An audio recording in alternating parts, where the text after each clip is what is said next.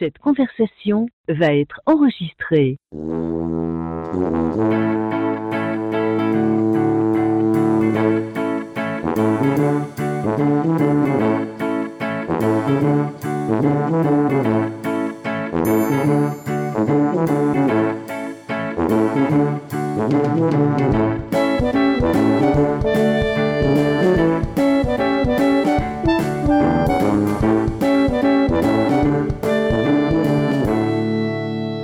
Salut tout le monde, bienvenue à l'épisode 145 de Player Podcast. Après quatre tentatives, j'ai réussi à le dire. Euh, Ce soir, pour discuter avec moi, son nom est d'origine hébraïque, ce qui signifie celle qui élève. Et elle n'avait pas assez de deux enfants s'est poignée 12 chats pour les élever. Mireille Flittermaille-Sarvé. Allô, c'est toute qu'une présentation, ça. Pas en avoir plus à chaque nouveau show. Ouais, euh, euh, Non, c'est non, son nombre de chats monte Oubliez après ça tout de suite. Oh no. vous avez entendu, euh, la demoiselle, que son nom est un dérivé du prénom Mélena, qui signifie sombre. Mais pour nous, elle est rayonnante, Mélanie Béchartier. Salut! En formelle. Yes, yes. Retour de vacances. Parfait. Et son nom est comme euh, la demoiselle avec des multiples personnalités. Son nom, Hudson, veut dire soit l'homme en- encagoulé, le fils de Hod ou celui qui monte à cheval, Hudson. Écoute, j'arrêtais pas de trouver des définitions à ton nom. Puis j'arrêtais pas de marquer que c'est le nom, c'est un nom masculin. Mais Hod puis Son, c'est un composé. Oui, aussi euh, un nom euh, non genré, si on veut. Ouais, ça, ça fit bien. Exactement. C'est notre petite COVIDée sur le show. Elle a pogné le COVID. Elle est en isolation euh, chez maman. Ça fait que son son- Isolation. Ouais, son son ne sont pas pareils comme le- aux deux derniers podcasts, mais ce soir, je suis chanceux parce que c'est l'épisode 2 de Brady et ses drôles de dames. Je suis encore entouré de des merveilleuses demoiselles. Puis pour pas rester en reste, euh, moi, mon nom, ça veut dire le couronné. Et je suis le roi de cette soirée. Rien de moins. Ouais, Hey. rien de moins. Le king de player. Yes. euh, Stéphane veut dire le couronné. Ça va, c'est un dérivé de Stéphanos grec. C'est que les amis, trêve de baliverne. Et ne faisons pas nos ostrogoths, mais allons parler de films et séries.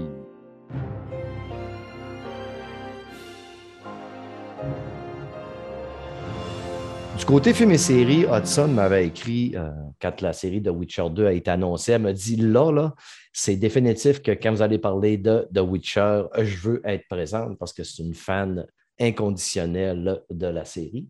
Donc, euh, on va parler quand même une bonne portion de Witcher. Euh, Moi, j'ai réécouté la saison 1 avant de me retaper la saison 2 parce que j'avais un souvenir que je n'avais pas détesté, mais je n'avais pas tellement tripé plus que ça sur la saison 1. Et à ma deuxième réécoute, euh, j'ai aimé ça en tabarouette. J'ai trouvé ça bon. Probablement parce que j'avais arrosé ça de quelques balleurs. Mais, puis, tu sais, il y avait le fait que je comprenais aussi que c'était intemporel. On se promenait du passé au présent, du passé au présent. Ça fait que j'ai bien aimé ma, ma réécoute de la saison 1. Hudson, que veux-tu nous dire sur The Witcher? Mel, Mel, Mel veut nous dire quelque chose? Oui, avant de commencer, moi, je veux dire, j'ai été intelligente. J'ai regardé un recap de 15 minutes de la première saison qui a été monté en ordre chronologique. OK. Wow. Ça m'a Wow, aidé. Ça, tu as trouvé ça. ça sur YouTube? Sur Netflix, dans euh, les Netflix. recommandations. Ah, ben, merci. Fait que checkez ça, 15 minutes, c'est vraiment les meilleurs moments, dans le fond, clés de l'histoire. Et voilà. Puis il souligne gras en ordre chronologique. Je pense que les gens y ont. Ça, c'est cool. Ouais, fait que moi, j'ai fait ça avant, euh, avant d'écouter la saison 2, puis ça m'a ça m'a aidé. Ça a été moins long. Ben, écoute, ça se euh, tape quand même assez vite, là, ces huit épisodes. Là. Ça fait que je les ai avalés à, à plat de couture euh, pendant ma convalescence en plus. Ça fait que ça a très bien rentré. Hudson, est-ce que tu as aimé ta saison 2? je suis euh, tirée d'un bord puis de l'autre. Et je vais m'expliquer. Je, je pourrais sûrement en parler longtemps. Donc, si ça commence à être trop long, on m'arrête là. Il n'y a pas de problème. Euh, j'ai même écrit tellement de notes que j'ai décidé de séparer ça en euh, trois sections différentes, soit le scénario, décor, effets spéciaux, puis euh, acteurs comédiens. OK. Puis je vais rare qu'on est professionnel comme ça. Ouais. Professionnel, pas tant professionnel. En tout cas, moi, j'ai commencé avec le troisième jeu. J'ai enchaîné avec les livres. euh, je n'ai pas encore fini la, série au complet. Et après ça, je me suis mis à, écouter la première saison, euh, que j'ai quand même aimé. Comme vous avez mentionné, ça fait un peu la Pulp Fiction, puis ça saute d'un bout du temps à l'autre, puis ça suit plein de personnages différents. J'ai trouvé que la première saison était quand même bien. Juste avant mes vacances, je l'ai réécouté et je l'ai réécouté une, autre fois parce Oh. que mon chum n'avait pas fini. Donc, euh, je me suis bien tapé la première saison. Donc, j'étais bien prête pour la deuxième. Pour quelqu'un qui ne connaît pas tant l'univers, quelqu'un qui se cherche une bonne série à écouter, je le recommande. Quelqu'un qui a passé son temps, comme moi, à faire Oh, mais ça se passe pas comme ça dans les livres. Euh, ça peut être un peu embêtant. Il y a beaucoup, beaucoup de différences euh, entre le show et les livres. Euh, donc, j'ai décidé d'aller m'informer jusqu'à quel point est-ce que l'auteur, Andrzej Sapkowski, avait un mot à dire là-dedans. Il a fait partie de la liste des écrivains, des scénaristes, et il a aussi donné son approbation. Il a dit qu'il a aimé ça, comment ils ont monté la deuxième saison et tout. Donc, euh, on peut pas dire que c'est pas fidèle au souhait de l'écrivain. OK. Euh, cela étant dit, le scénario des livres et de la saison 2 se divise vraiment beaucoup. Il y a des scènes qui reviennent que j'aime beaucoup. Euh, la scène avec les pendules où ce que Siri s'entraîne à devenir un Witcher, ça c'est vraiment hot. Je trouve qu'ils l'ont bien repris. Ça avait vraiment une saveur à Andrzej Sapkowski, puis ça, c'était vraiment beau à voir. Ça apportait un, un dynamisme. Puis euh, il y avait aussi une scène entre Yennefer et Yasker, où ce que Yennefer va sauver Dandelion parce qu'il est pris prisonnier. C'était vraiment formidable. Euh, elle défonce le méchant d'une façon spectaculaire euh, et ce, sans sa magie. Tandis que dans les livres, elle utilise sa magie pour sauver Yasker, mais comme c'était vraiment bien fait. Puis il y avait aussi la scène, la petite scène entre euh, Yennefer et Kahir, qui comme le méchant avec le, le casque euh, aux ailes qui n'arrête pas de chasser Ciri.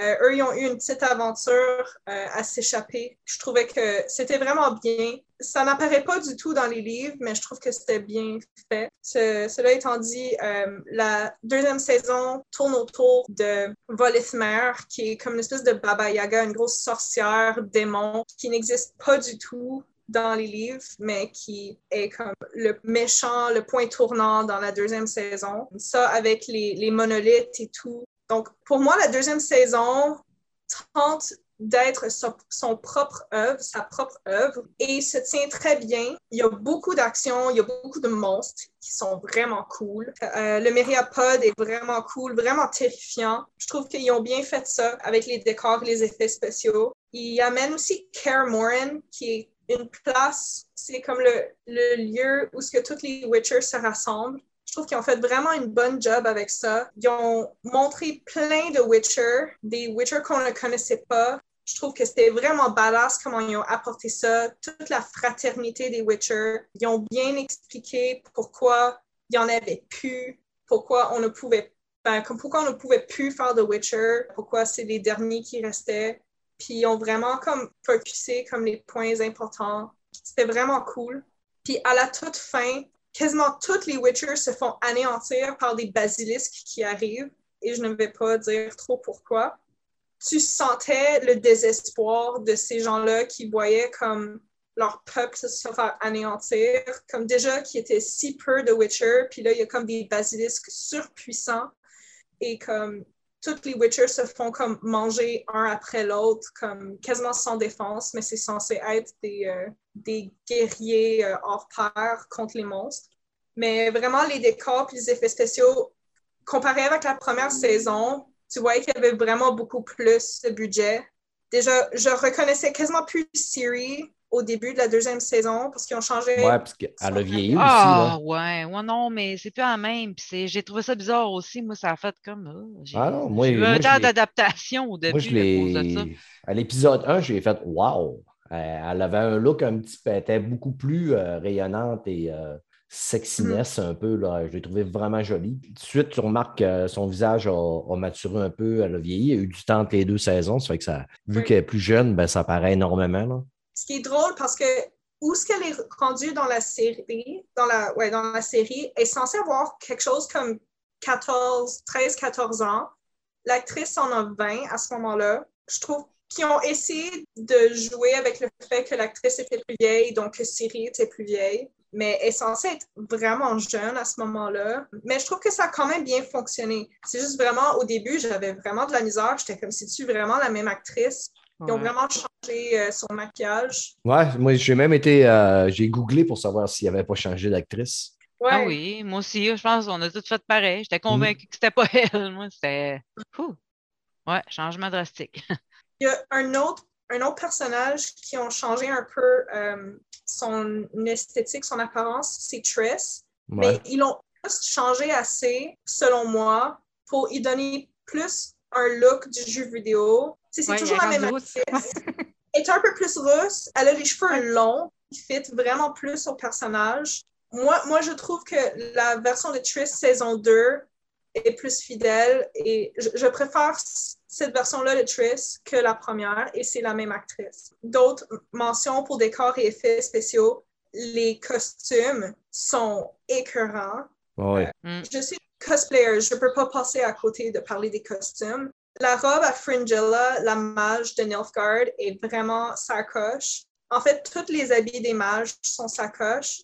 Euh, je trouve les armures de Nilfgaard un peu particulières, sont comme en cuir noir, mais comme replissées, un peu bizarre. Dans les livres, on mentionne juste que c'est des armures noires. Donc, je trouve c'est quand même intéressant le look qu'ils ont donné, mais c'est un peu bizarre en même temps. Puis les paysages sont à couper le souffle, vraiment.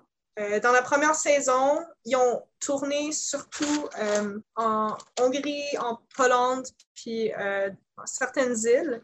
Et maintenant, avec la COVID, euh, la deuxième saison, ils ont, été obligés à tourner juste aux, au UK, en Grande-Bretagne. Puis malgré le fait qu'ils ont été restreints à la Grande-Bretagne, je trouve que les paysages sont incroyables. Il y a des moments où j'ai juste mis la- comme l'épisode sur pause, puis j'ai fait comme wow, wow. en tout cas, Ouais. Non, la direction artistique là-dedans est écœurante. Euh, autant au niveau des effets spéciaux, au niveau, comme tu disais, des costumes, de l'ambiance. Les lieux sont beaux. On ne peut rien reprocher euh, à ça. là. Mhm. Ouais. Pour vrai, le premier épisode m'a enchanté. Je savais pas si on allait mentionner Nivellen ou non. Essentiellement, Nivellen, c'est un personnage qui apparaît dans un des cours euh, de short stories, dans un des premiers livres de Witcher. Geralt le rencontre pour la première fois dans une de ses aventures. Essentiellement, ça se passe quasiment exactement comme dans le premier épisode, sauf que Ciri n'est pas censée être là, mais pas pantoute je trouve qu'ils ont super bien réussi le, les effets spéciaux de Novellen, l'apparition de, la bouffe de nulle part ou comme la Bruxa aussi, la façon qu'ils ont amené cette histoire-là, je suis vraiment satisfaite. Je trouve que la première épisode euh, a vraiment bien entamé la saison pour montrer le potentiel de, ben pas le potentiel, ben pour te montrer ce qu'il était capable de faire pour la deuxième saison. Euh, donc, si vous aimez la première saison, s'il vous plaît, continuez à regarder ça. Je veux finir avec les acteurs, les comédiens. Honnêtement, le choix de ces acteurs-là est 100% sa coche. Même les nouveaux qu'on a vus, comme Dijkstra puis Reens, joués par Graham McTavish puis Chris Fulton, je trouve qu'ils jouent leur rôle exceptionnellement bien. On a des gens qui reviennent comme Joey Beatty qui fait Dandelion, puis encore Henry Cavill qui fait Geralt. Ils jouent leur rôle incroyablement bien. Tu peux dire n'importe quoi, mais c'est des acteurs qui tiennent le tout ensemble puis qui font que tout se passe bien. Hum, Le gars qui fait Dijkstra, lui, il jouait dans euh, la série que Doom avait fait écouter. là. Outlander. Outlander. Outlander. ça- Oui, je l'ai adoré là-dedans. Ouais, c'est un acteur que j'aime beaucoup. Ouais, c'est un acteur que j'aime beaucoup, puis je l'ai aimé dans, dans- J'ai aimé ça le revoir. Un bonhomme qui doit avoir facilement une soixantaine d'années, mais que. Chris, je prendrais son body euh, tout de suite, immédiatement. là. Il est en le Ah, bonhomme. il là. est drôle en Il, a, plus. il a vraiment du charisme. Là. Mm. Oui, vraiment. Mm. Petite parenthèse, il a fait une petite série de tourisme en Écosse avec euh, justement l'acteur qui fait Jamie. Là. Si vous êtes capable de regarder ça, c'est savoureux. C'est Men in Kills que ça s'appelle. OK. C'est ça. OK. Referme la parenthèse. malgré le fait que j'étais déçue que l'histoire de la deuxième saison ne suivait vraiment pas du tout euh, sur les livres, je trouve que c'est quand même une série qui se tient. C'est vraiment fort. Euh, c'est super apprécié par le public. Je suis vraiment satisfaite du jeu d'acteur, du jeu, du jeu de rôle. En fait, pour moi, les acteurs font tout quasiment. Comme si tu veux qu'une série réussisse ou non, faut que tu aies, oui, un bon scénario, mais il faut vraiment que tu aies des bons comédiens. Ouais, faut Façon qu'ils délivrent une bonne performance, là, tu sais, je veux dire. euh, Ouais. Tu peux avoir un bon scénario, mais si tes acteurs sont pas capables de, de donner le delivery, euh, tu vas pocher ton film quand même ou ta série, là. Mais Henri Cavill, écoute, c'est... Tu sais, moi, j'aime ce gars-là depuis ses débuts. Je l'ai jamais vu dans un rôle parce qu'il était mauvais. Il joue très bien. Puis, tu sais, on ne voit pas Superman, là. On voit Gérald de Rive, là. Tu sais, je veux Mm. dire, euh, le gars, il se transforme dans chacun de ses rôles. Dans Mission Impossible, c'était un enculé, puis tu sais, on ne voyait pas Superman, on voyait l'enculé. Je veux dire, euh, c'est un acteur merveilleux. Freya Allen qui joue Siri, ben, tu sais, moi, j'étais plus critique à la première saison. Je trouvais qu'elle ressemblait pas vraiment à Siri. Euh, deuxième saison, j'ai fait OK, oui. Euh, euh, Jaskier, euh, qui est joué par Joey Batté.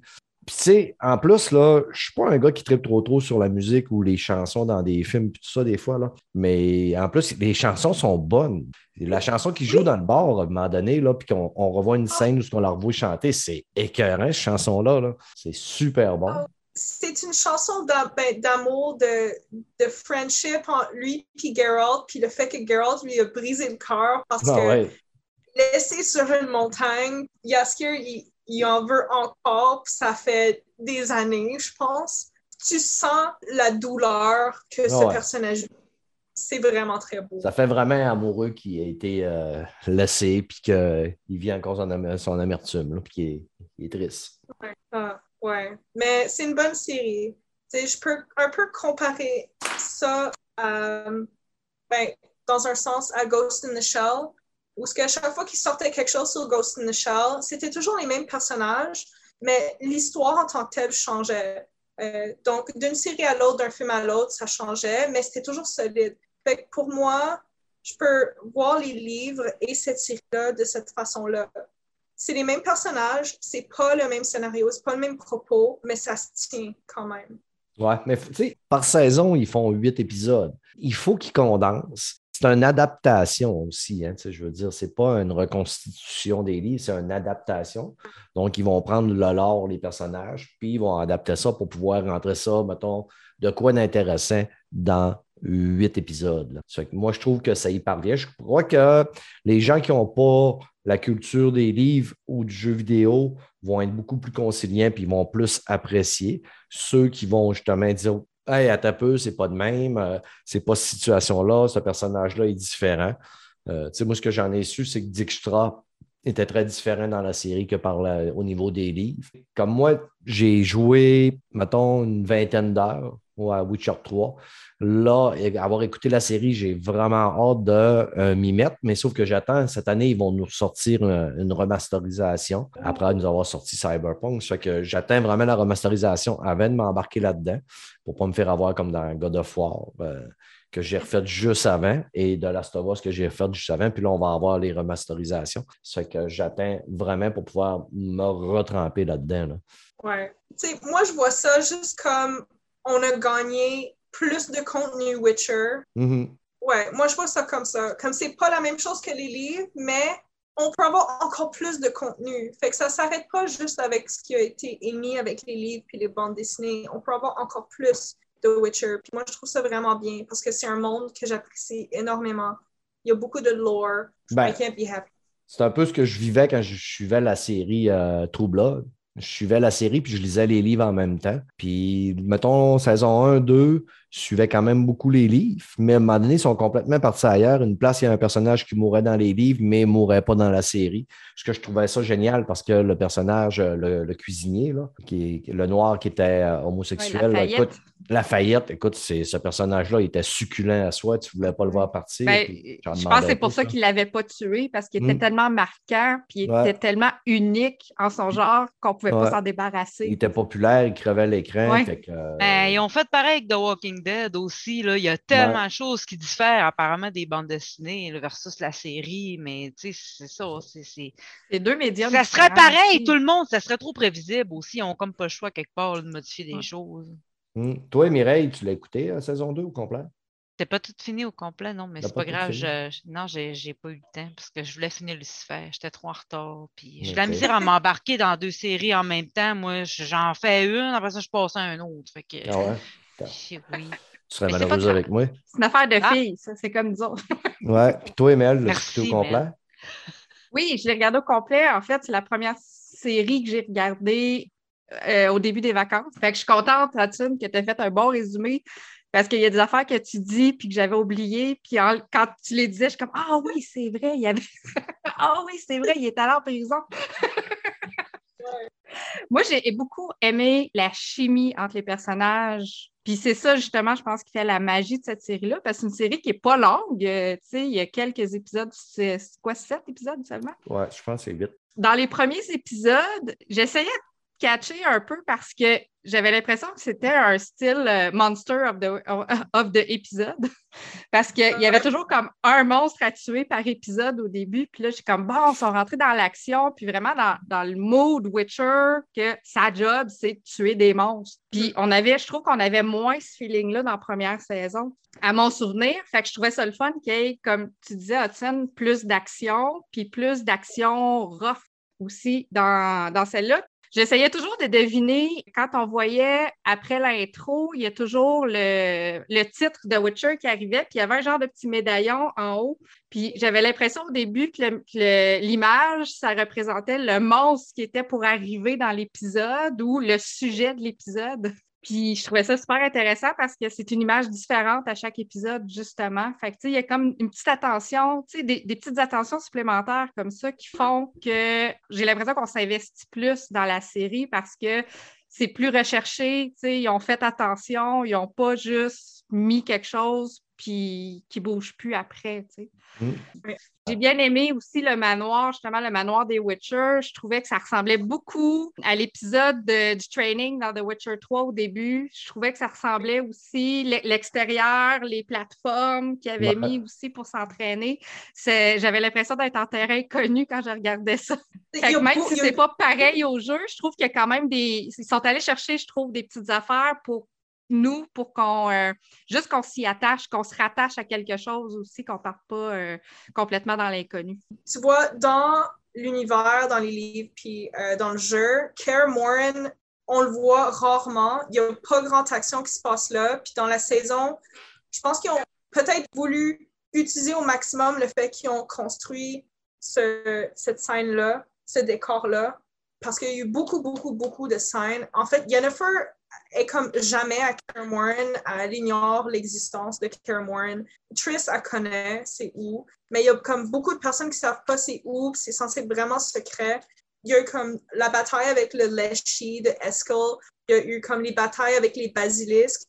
Euh, il y a eu beaucoup d'actions là-bas, ce que je trouve quand même bien, mais qu'on n'aurait pas vu s'ils seraient tenus au canon des. Moi, ce que j'ai aimé, c'est que puis ça, ça ne parlera pas à beaucoup de gens là, parce qu'il faut être vieux pour s'en pour s'en souvenir. Là. Mais tu sais, quand ils vont visiter la sorcière, euh, les, les trois euh, witches, ils vont visiter la sorcière, puis à un moment donné, quand ils retournent, la maison, elle se lève, puis elle a des pattes de poule. là. Ça, ça m'a rappelé un épisode de Franc Freluche euh, quand j'étais bien jeune qui nous avait vraiment traumatisé, nous autres, euh, dans ma famille. J'ai failli faire une petite vidéo puis l'envoyer à mes soeurs, puis Je ne l'ai pas fait parce que nous autres, c'était, dans ça. Il y avait comme une sorcière qui voulait donner de la soupe à Franfreluche, puis elle disait goûte, goûte Franfreluche.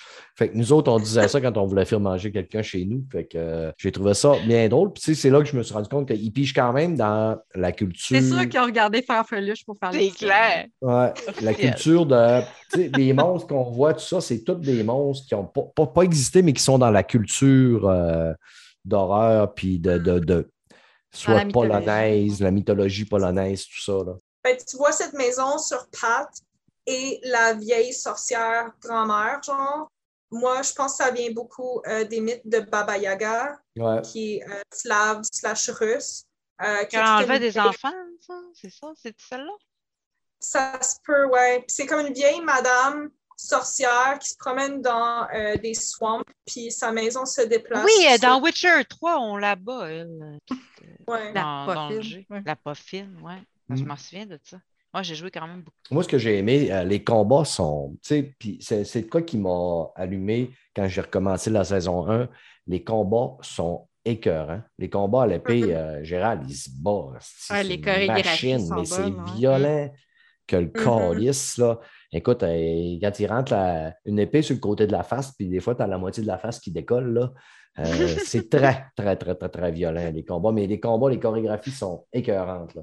Ah, ouais. Mhm. Moi, c'est c'est de quoi qui est important pour moi. Il faut que les combats soient bons. là. Ah À un moment donné, on voit un gars à terre, il n'y a plus de face, puis c'est vraiment, mais vraiment macabre. Ah Et ouais. ils font un, un recap de comme. Ils montrent le passé, puis pourquoi. Puis c'est comme un cheval qui a piéti- piétiné sur sa face. C'est vraiment traumatisant. Euh, mais oui, les, les scènes de combat, les acteurs, euh, ils manient bien l'épée. C'est vraiment Ouais. très bien. La, sé- la série, euh, elle a une note assez diversifiée sur notre euh, automne habituel. Au niveau des critiques, elle a 51 critiques, elle cote 94, qui est quand même très, très fort. Et au niveau de l'audience score, sur 4352 reviews, elle score seulement 61% Comme je disais tantôt, j'ai l'impression qu'il y a beaucoup de monde qui ont la culture de, de Witcher, qui ont moins apprécié, sont peut-être allés euh, voter. Par contre, les critiques euh, à 94% c'est très haut. Moi, je lui donnerais une note de 90 là, à peu près sur mon appréciation. J'ai trouvé que c'est une bonne série. Si on enlève le fait, s'il n'y aurait pas eu toute la culture de, de, de- Witcher, des livres et du jeu vidéo, on aurait, ça serait débarqué cette série-là. Mais je pense que la note serait meilleure au niveau des, des, users. Mhm. Oui, parce que Ah, toujours les chialeux qui disent Ah, c'est pas pareil comme des jeux, blablabla, ou Exactement. des livres. C'est ça. Ouais, c'est parce qu'ils ont un jugement biaisé, mais ils seraient les premiers à chialer si ça serait trop pareil parce qu'ils n'ont pas de surprise. Ouais. Ben, c'est la de même affaire. C'est ça. Yeah. T'avais-tu d'autres choses à ajouter, Hudson? Euh, non, je pense que je vais me fermer la gueule là-dessus. Ouais, c'est correct, t'as fait la job. C'était parfait. Ouais. moi. On n'avait rien à aucune, faire, nous euh, autres, c'est c'est parfait. ça. Yeah. Dans, dans On ne la pouvait même- qu'acquiescer. C'est ça. Dans la mémoire d'idée, euh, je n'avais parlé à quelques euh, épisodes précédents que j'étais en train d'écouter la série La roue du temps, Wheel of Time sur Prime Video. Est-ce que l'une d'entre vous l'a écouté? Pas encore. Pas encore, OK. Je sais qu'il y a des gens qui ont aimé. Ma jumelle me dit qu'elle avait aimé ça. Mike Menard me dit qu'il avait aimé ça. Moi, tout le long, j'ai eu de la misère avec cette série-là. Puis j'y ai donné sa chance, je l'ai écouté au complet. Mais à chaque épisode, je me retrouvais sur mon téléphone. J'ai trouvé que la série, je l'ai trouvée emmerdante à soi.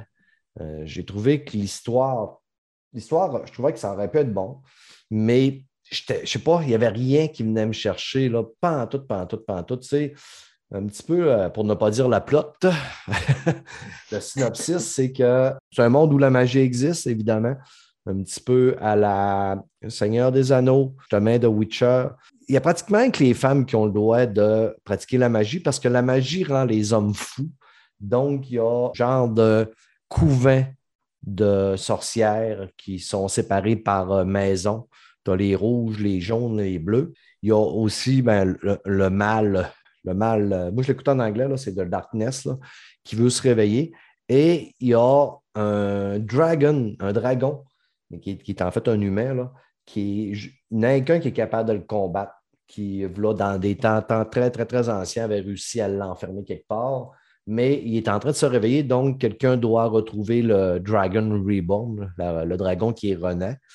Au début, on se retrouve dans un village. Je l'avais dit au début, je trouvais ça cheap un peu. Le village est attaqué par des gens de gros trolls. Et il y a une sorcière qui vient euh, chercher cinq jeunes pour les amener, euh, parce que les cinq ont le potentiel d'être le dragon. Et elle va les amener, il va arriver des aventures, elle va les amener pour pouvoir détecter c'est qui le vrai et le bon pour pouvoir aller combattre euh, le mal qui veut revenir. J'ai trouvé, là, premièrement, là, il n'y a pas d'acteur dans la série qui a vraiment de charisme, à part peut-être euh, Maureen Damodred, qui est jouée par Rosamund Pike. C'est la seule actrice que je connaissais un peu. Il y a aussi Alvaro Morte qui jouait dans la maison del Papel, la Casa del Papel, la maison de papier. C'est lui qui faisait le processeur, le professeur. Je ne sais pas si vous l'avez écouté, la Casa del Papel. OK. En tout cas, sûrement nos auditeurs l'ont. Beaucoup d'autres. Ah, sûrement. Je sais que c'est bien populaire. Lui tire son épingle du jeu un petit peu, mais tu sais, il avait quand même un rôle très, très, très. Je trouve qu'il est drabe, dans, même dans son rôle. Il n'y a personne. Il n'y a pas aucun acteur qui est éclatant. Je me suis attaché à aucun, aucun des acteurs, que ce soit du côté féminin, que ce soit du côté masculin. Le scénario m'a emmerdé à ce fuck. Et à la fin, là, je me disais, bon, ben, écoute, peut-être que les deux derniers épisodes vont venir me chercher. Grand combat final. Le combat final, il est pathétique, il est plate au bout. Je n'ai pas été capable de l'aimer, la série. Là. Steph, Oui. est-ce que cette série-là est basée sur les livres de Robert Jordan? Ouais. Elle est adaptée des séries de Robert Jordan, justement, euh, que lui a écrit, je pense, euh, les neuf premiers livres. Puis là, le gars, il est décédé. Il y a quelqu'un qui a repris. Il avait laissé beaucoup de notes, fait qu'il y a un écrivain qui a repris la balle au bon pour terminer euh, les autres livres. Ça a été quand même des best-sellers. Tu sais, aussi, peut-être que les livres sont meilleurs, là, mais moi, jusqu'à date, là, la saison 1, j'ai trouvé ça super ennuyant. J'ai trouvé que les effets spéciaux étaient cheap tout le long. Mm. Les combats, je les ai trouvés mauvais. Il a rien, j'ai pas été capable d'aimer rien dans cette série-là. Puis la cote, la cote, euh, score 82% sur 75 ratings, puis 65% sur 4735 ratings. Ça fait que cote 3 points de plus que The Witcher au niveau des users. Mais en tout cas, faites-vous votre idée si euh, le monde de la magie euh, vous intéresse. Vous pouvez aller le voir si vous êtes abonné à Prime Video. Moi, je n'ai pas aimé. Peut-être que Mike, quand il va faire son passage au podcast, pourra vous sortir des qualités sur cette série-là, mais moi, je ne suis pas capable de vous en donner. Pas en tout, pas en tout, pas en tout. Malheureusement. Ah, je sais pas, je sais, je sais même pas si ça me tente. C'est comme, ah, les images, mais je suis un peu comme toi. Je trouve que est- ça n'a pas l'air. En tout cas, moi, euh, non, ça ne m'a pas donné le goût vraiment tant que ça de l'écouter. Non, puis Je voyais beaucoup de, de trailers passer, puis ça avait l'air vraiment d'être comme un- une autre série de high fantasy euh, recrachée. Mais quelqu'un m'avait parlé des livres en bien. Peut-être que je me mettrais à lire les livres éventuellement, mais je pense pas que c'est une série que je me mettrais à écouter non plus. Je suis capable d'imaginer facilement que les livres sont, sont intéressants. Tu sais, parce que je n'ai lu énormément du euh, Heroic Fantasy là, dans, dans ma vie. J'en ai dévoré des tonnes et des tonnes. Je suis capable de croire que les livres sont bons, mais la série ne vise pas la cible dans mon cas. Un autre, euh, passons sur un autre sujet, un film qui est assez mitigé aussi. Il est sorti le 24 décembre sur Netflix. Quand j'ai vu ce film-là, j'ai fait Oh my God! Une brochette d'acteurs vraiment incroyable. Leonardo DiCaprio, Jennifer Lawrence, Meryl Streep, Kate Blanchett, Jonah Hill, Ron Perlman. Je te demande, ben voyons, Chris, ça ne peut être qu'un bon film. Et j'ai passé ce film-là à me dire, c'est bien mauvais. Ah, c'est pas mauvais. Ah, ça, c'est pas si pire, mais c'est bien mauvais. Ah, ça, c'est bon, mais c'est bien mauvais. J'ai passé tout le long du film à me dire, Calice, c'est mauvais, mais je n'ai pas été capable d'arrêter le film parce que j'étais intrigué. Je trouvais que le concept du film était intelligent. Même Leonardo DiCaprio, là, c'est son, je pense que c'est son pire rôle à la vie. Ce gars-là, habituellement, il nous délivre une performance incroyable, mais moi, là-dedans, je l'ai trouvé mauvais. Euh, Parle-nous un peu, Mireille, donc Look Up. Moi, je suis tellement pas d'accord avec toi, là. Ouais, mais c'est. si Tellement, les critiques sur. Internet, là, c'est. Il y a du monde qui crie au génie, puis il y a du monde qui disent que c'est le pire film qu'ils ont vu de leur vie. Non, ben, moi, je suis quelqu'un de modéré, là, mais c'est parce qu'il faut voir le second degré de ce film-là, la critique sociale, Puis il y a beaucoup de parallèles avec la gestion de la crise de la COVID là-dedans, mais c'est du second degré. Puis c'est ça que j'ai adoré de ce film-là. Là. Tellement que rendu même pas à moitié du film, là, je me disais, ben tabarnak, j'espère que tout va péter. Si ils vont avoir rien que ce qu'ils méritaient. Puis moi, là, j'ai trouvé que dans le rôle, là, pourtant, là, moi, je suis pas quelqu'un qui venait du Caprio particulièrement, là, mais je l'ai trouvé super bon dans son rôle là-dedans parce que lui, il s'est laissé embarquer, il s'est fait enfirouaper par la journaliste. Puis, ah, moi, non, je suis pas d'accord avec toi. J'ai euh, Justement, moi, j'ai attendu, euh, bon, deux semaines après que ce film-là, et j'écoute, je l'ai écouté, ça fait je l'ai écouté vendredi soir, si je ne m'abuse. Parce Mhm. que là, j'arrêtais pas de voir des critiques de ce film-là passer, puis tout le kit. Puis moi aussi, j'avais vu la brochette d'acteurs, puis là, je me disais, oh, ça doit pas être si bon que ça, s'il y a tant de gros noms. D'habitude, c'est bizarre, tu sais. Non, là, je checkais l'histoire, puis tout. Là, je dis, bah, je vais lui donner une chance. Puis moi, j'ai vraiment aimé ça, là. Puis c'est ça que j'ai aimé, là. C'est vraiment, là, euh, on a le reflet de la société en pleine face, là. Où ce qui sont les priorités du monde, là, sont pas dans les affaires importantes, là. Sont dans le nombre de likes, ces, ces réseaux sociaux, sur la vie privée de la présidente. J'ai beaucoup aimé la caricature. Euh, Meryl Streep, là-dedans, c'est un peu comme euh, une espèce Donald de. Donald Trump, là, carrément, là.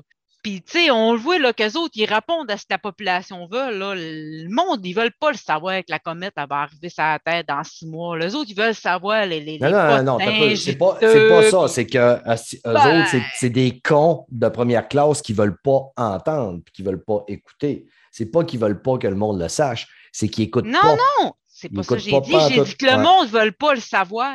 Non, ouais, je comprends, là. Mais On l'a vu assez. C'est un petit parallèle que je vais faire là, là mais avec l'histoire des caves qui sont partis à Cancun dans l'avion et qui ont fait le party. Là. Tu sais, Hmm. là, c'est, ça a éclipsé tellement d'autres affaires là, plus importantes dans les nouvelles. Mais c'est ça que le monde veut le voir. Tu comprends-tu? C'est juste là mon parallèle. tu sais, Oh c'est oui. que la puissance des réseaux sociaux puis de l'image, tu sais, c'est. En tout cas, moi, j'ai vraiment aimé ça. Pour de vrai, je Ben, m'attendais à rien. C'est ce qui euh, m'a tenu tout le long du film, c'est que c'est une satire de la réalité d'aujourd'hui. Tout que l'image est plus importante, les réseaux sociaux sont plus importants. Le film, par contre, c'est un film d'humour noir. Puis j'ai pas trouvé que l'humour punchait pantoute, par contre. J'ai ri peut-être à peine une fois. Le film, il essaie d'être un petit peu plein de choses, mais je trouvais pas qu'il réussissait à arriver à être ce qu'il voulait être. C'est ce qui m'a tenu justement, c'est de voir comment que euh, ben, tu sais, je vais vous expliquer un petit peu le topo pour ceux qui sont même de quoi qui parlent. C'est quoi ce style de film-là? C'est que Jennifer Lawrence, Leonardo DiCaprio, eux autres, ils travaillent dans une station avec un télescope, euh, puis eux autres, ils détectent une comète qui s'en vient vers la Terre, euh, de la grosseur d'un stade de, de baseball. Une énorme comète, une des plus grosses comètes qui a, qui a probablement jamais touché la Terre. Et, euh, 5 à s'en 10 vont- km qu'elle a, la comète. 5 à Ouais. 10 km. puis ils, veulent avertir la- le monde. Ça fait qu'ils se ramassent jusqu'à la Maison-Blanche. Puis c'est là que tu commences à voir que, bon, ben, tabarnak, euh, il, il nous présente la présidente comme justement une parodie de Donald Trump qui veut rien entendre, elle les écoute même pas. Euh, son fils est le chef du cabinet, puis c'est un abruti de première. Tu sais, il les laisse même pas parler, il les écoute pas. Puis c'est ça que tu sais, à un moment donné, tout le monde est des cons dans ce film-là. là. Tout le monde, sauf nos deux astronomes. Tout le monde est des cons. Sauf que notre astronome, Leonardo DiCaprio, c'est un, c'est un dépresso, un dépressif à, à mort qui prend des pelules. Jennifer, n'est pas tellement mieux. Elle n'a pas de l'air vraiment trop, trop, trop, trop hypée. Puis parce qu'elle, la capote, veut, veut, veut pas. Euh, tu sais, on s'en va Ben, vers la fin. annonce du la film. fin parce que- écoute, ouais. Sais, quelque part. T'as un PDG d'une, d'un, mettons, à la Steve Jobs qui vend des cellulaires. Mettons, c'est un mélange. Moi, je l'ai vu comme un mélange de Steve Jobs puis euh, Elon Musk. Parce que là, Ah, lui, il de toutes sortes d'affaires, Jeff des- Bezos. euh. J'ai vu Euh, un petit mais- montage, là, que tu voyais tous les personnages qui avaient inspiré celui-là, là. C'est ça, il était tout là-dedans, Elon Musk, Jeff Bezos, toutes les plus ça. Grandes Puis après ça, on rit un petit peu des. euh, il nous démontre un peu justement les émissions, justement comme The Morning Show que j'écoutais avec Jennifer Aniston, les émissions du matin sont invités là, puis les animateurs les écoutent même pas. Là, ils veulent juste faire des blagues, puis puncher, puis leurs images à la télévision. C'est que, tu sais, il n'y a personne qui écoute. Le, le monde, il- on parle des réseaux sociaux comme de quoi que sur les réseaux sociaux, même le monde ne veut rien savoir. Ça fait que, oui, c'est vrai que ça, nous, montre justement la période du COVID, la pandémie présentement, comment il y en a qui ont les yeux bouchés puis qui se disent non, ça n'existe pas. Le monde veut le voir, croire en, ce qu'ils veulent croire. Là-dessus, le film, c'est ce qui m'a tenu. C'est pas bon. Jonah Hill m'a tombé ses nerfs, aller jusqu'à la toute, toute, toute, toute fin. Toutes ces lignes, m'ont tombé ses nerfs. Mais je considère que c'est un film à voir parce que justement, moi, je n'ai pas, j'ai pas détesté, je n'ai pas aimé. Je me suis posé des questions tout le long du film. Si vous allez voir les critiques, il y a du monde qui sens ce film-là, il y a du monde qui le descend, il y a du monde qui sont dans le milieu. Je pense que c'est un film à voir quand même. Là. Toi, Emel, l'as-tu vu? Non. Non? Donc, je l'ai vu dans ma liste, puis euh, non, je ne suis pas tombé dessus. OK. OK. Ben écoute, au niveau des notes, score 55% euh, sur 243 reviews, ce qui est très, très, très faible. C'est parce que ça polarise, c'est ça. C'est un sujet mm. qui polarise, comme avec la vaccination. moi, personnellement, j'aime ça. Moi, je le conseille. Écoutez-les, faites-vous une idée après. Aimez ça, aimez pas ça, rendu là, ça vous appartient. Mais moi, j'ai adoré la critique sociale. Puis honnêtement, je n'ai pas la même vision que toi. Moi, je n'ai pas écouté ce film-là en m'attendant à rire. C'était un sujet sérieux. Puis, tu sais, j'ai fait le parallèle avec la COVID, mais on aurait pu le faire avec n'importe quoi d'autre de catastrophe. c'est un sujet sérieux. C'est que le monde, ils ne veulent pas le savoir. Écoute, le film est amené comme une comédie, là. Euh, tu auras beau dire ce que tu voudras, ça a été amené comme une comédie. C'est un film de, de comédie d'humour noir. Oui, mais l'humour noir, t'es pas supposé être plié en deux tout le long non plus. Là. Faut que tu comprennes le second ben, degré. Faut que tu sois capable de rire plus qu'une fois, par exemple. Pour finir, pour finir, ma note de Rotten, ça va faire dépomper Mireille. La note est un petit peu plus haute au côté des, de l'audience score sur euh, plus que 100 reviews. C'est à 78% Mais je pense que c'est un, un, un film à voir. C'est pas un film que je vais réécouter. Puis encore là, peut-être. Peut-être qu'à un moment donné, je vais réécouter. Des fois, J'apprécie souvent plus à la deuxième écoute, là, mais c'est dur. C'est dur, c'est dur, c'est dur. Poursuivons, les amis. Mel, Midnight Mass. What is this? Le sermon de minuit. En français, c'est une mini-série, sept épisodes sur Netflix, écrit et réalisé par Mike Flanagan. C'est euh, celui qui nous avait donné The Haunting of Hill House, Blind mm-hmm. Manor, euh, Dr. Sleep, Gerald's Game, etc. On suit en fait deux histoires. On suit la famille Flynn, dont le, le plus vieux garçon qui est dans vingtaine euh, il revient à la maison après avoir passé quelques années en prison parce que par accident, il a tué une fille. Puis je pense, de ce que j'ai compris, genre, il était sous, il conduisait, puis il a tué une fille, fait qu'il a fait de la, il a fait de la prison.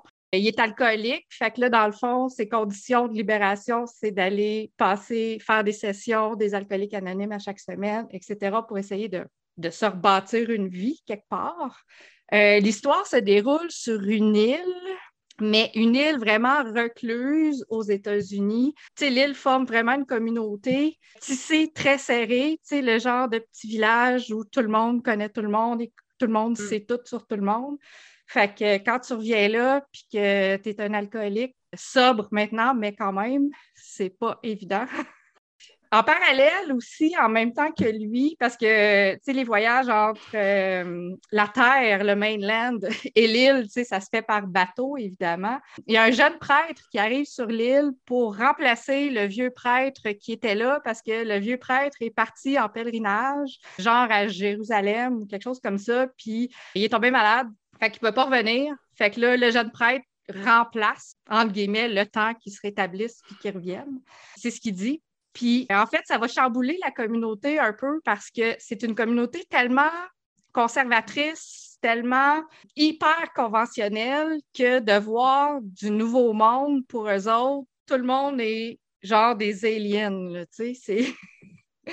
Fait que c'est pas évident. Il va, il va brasser la cage un peu. Je veux pas donner le corps de l'histoire parce qu'il y a des méga spoilers, puis ça va comme gâcher votre expérience. C'est une série de série dark, là, vraiment, euh, horreur un peu. Si on connaît Mike Flanagan dans Hunting of Hill House, ça parlait de fantômes, dans Blind Manor aussi.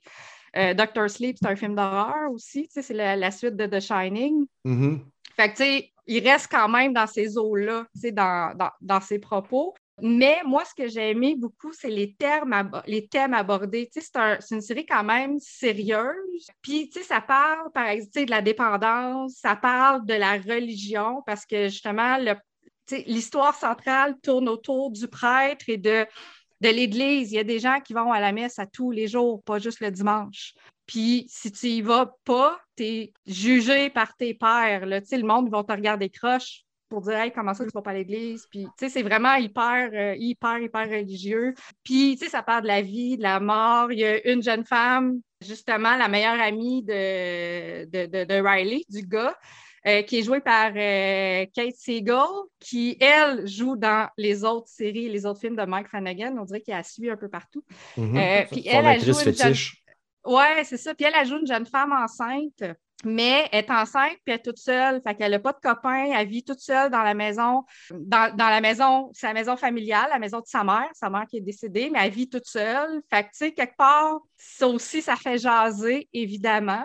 Fait tu sais, il y a plein de petites choses comme ça. Ça va parler aussi d'i- d'islamophobie, religion égale clash de religion quand tu as quelqu'un d'autre qui arrive. Le shérif, c'est un jeune un shérif qui est là depuis peut-être un an ou deux, mais lui, il est musulman. Fait que, tu il va y avoir des clashs aussi entre ça parce que son gars, il va à l'école, genre au secondaire, puis c'est le seul musulman sur l'île, évidemment. Fait que ça soulève un paquet de questions de lui par rapport aux autres, mais des autres par rapport à lui aussi en même temps.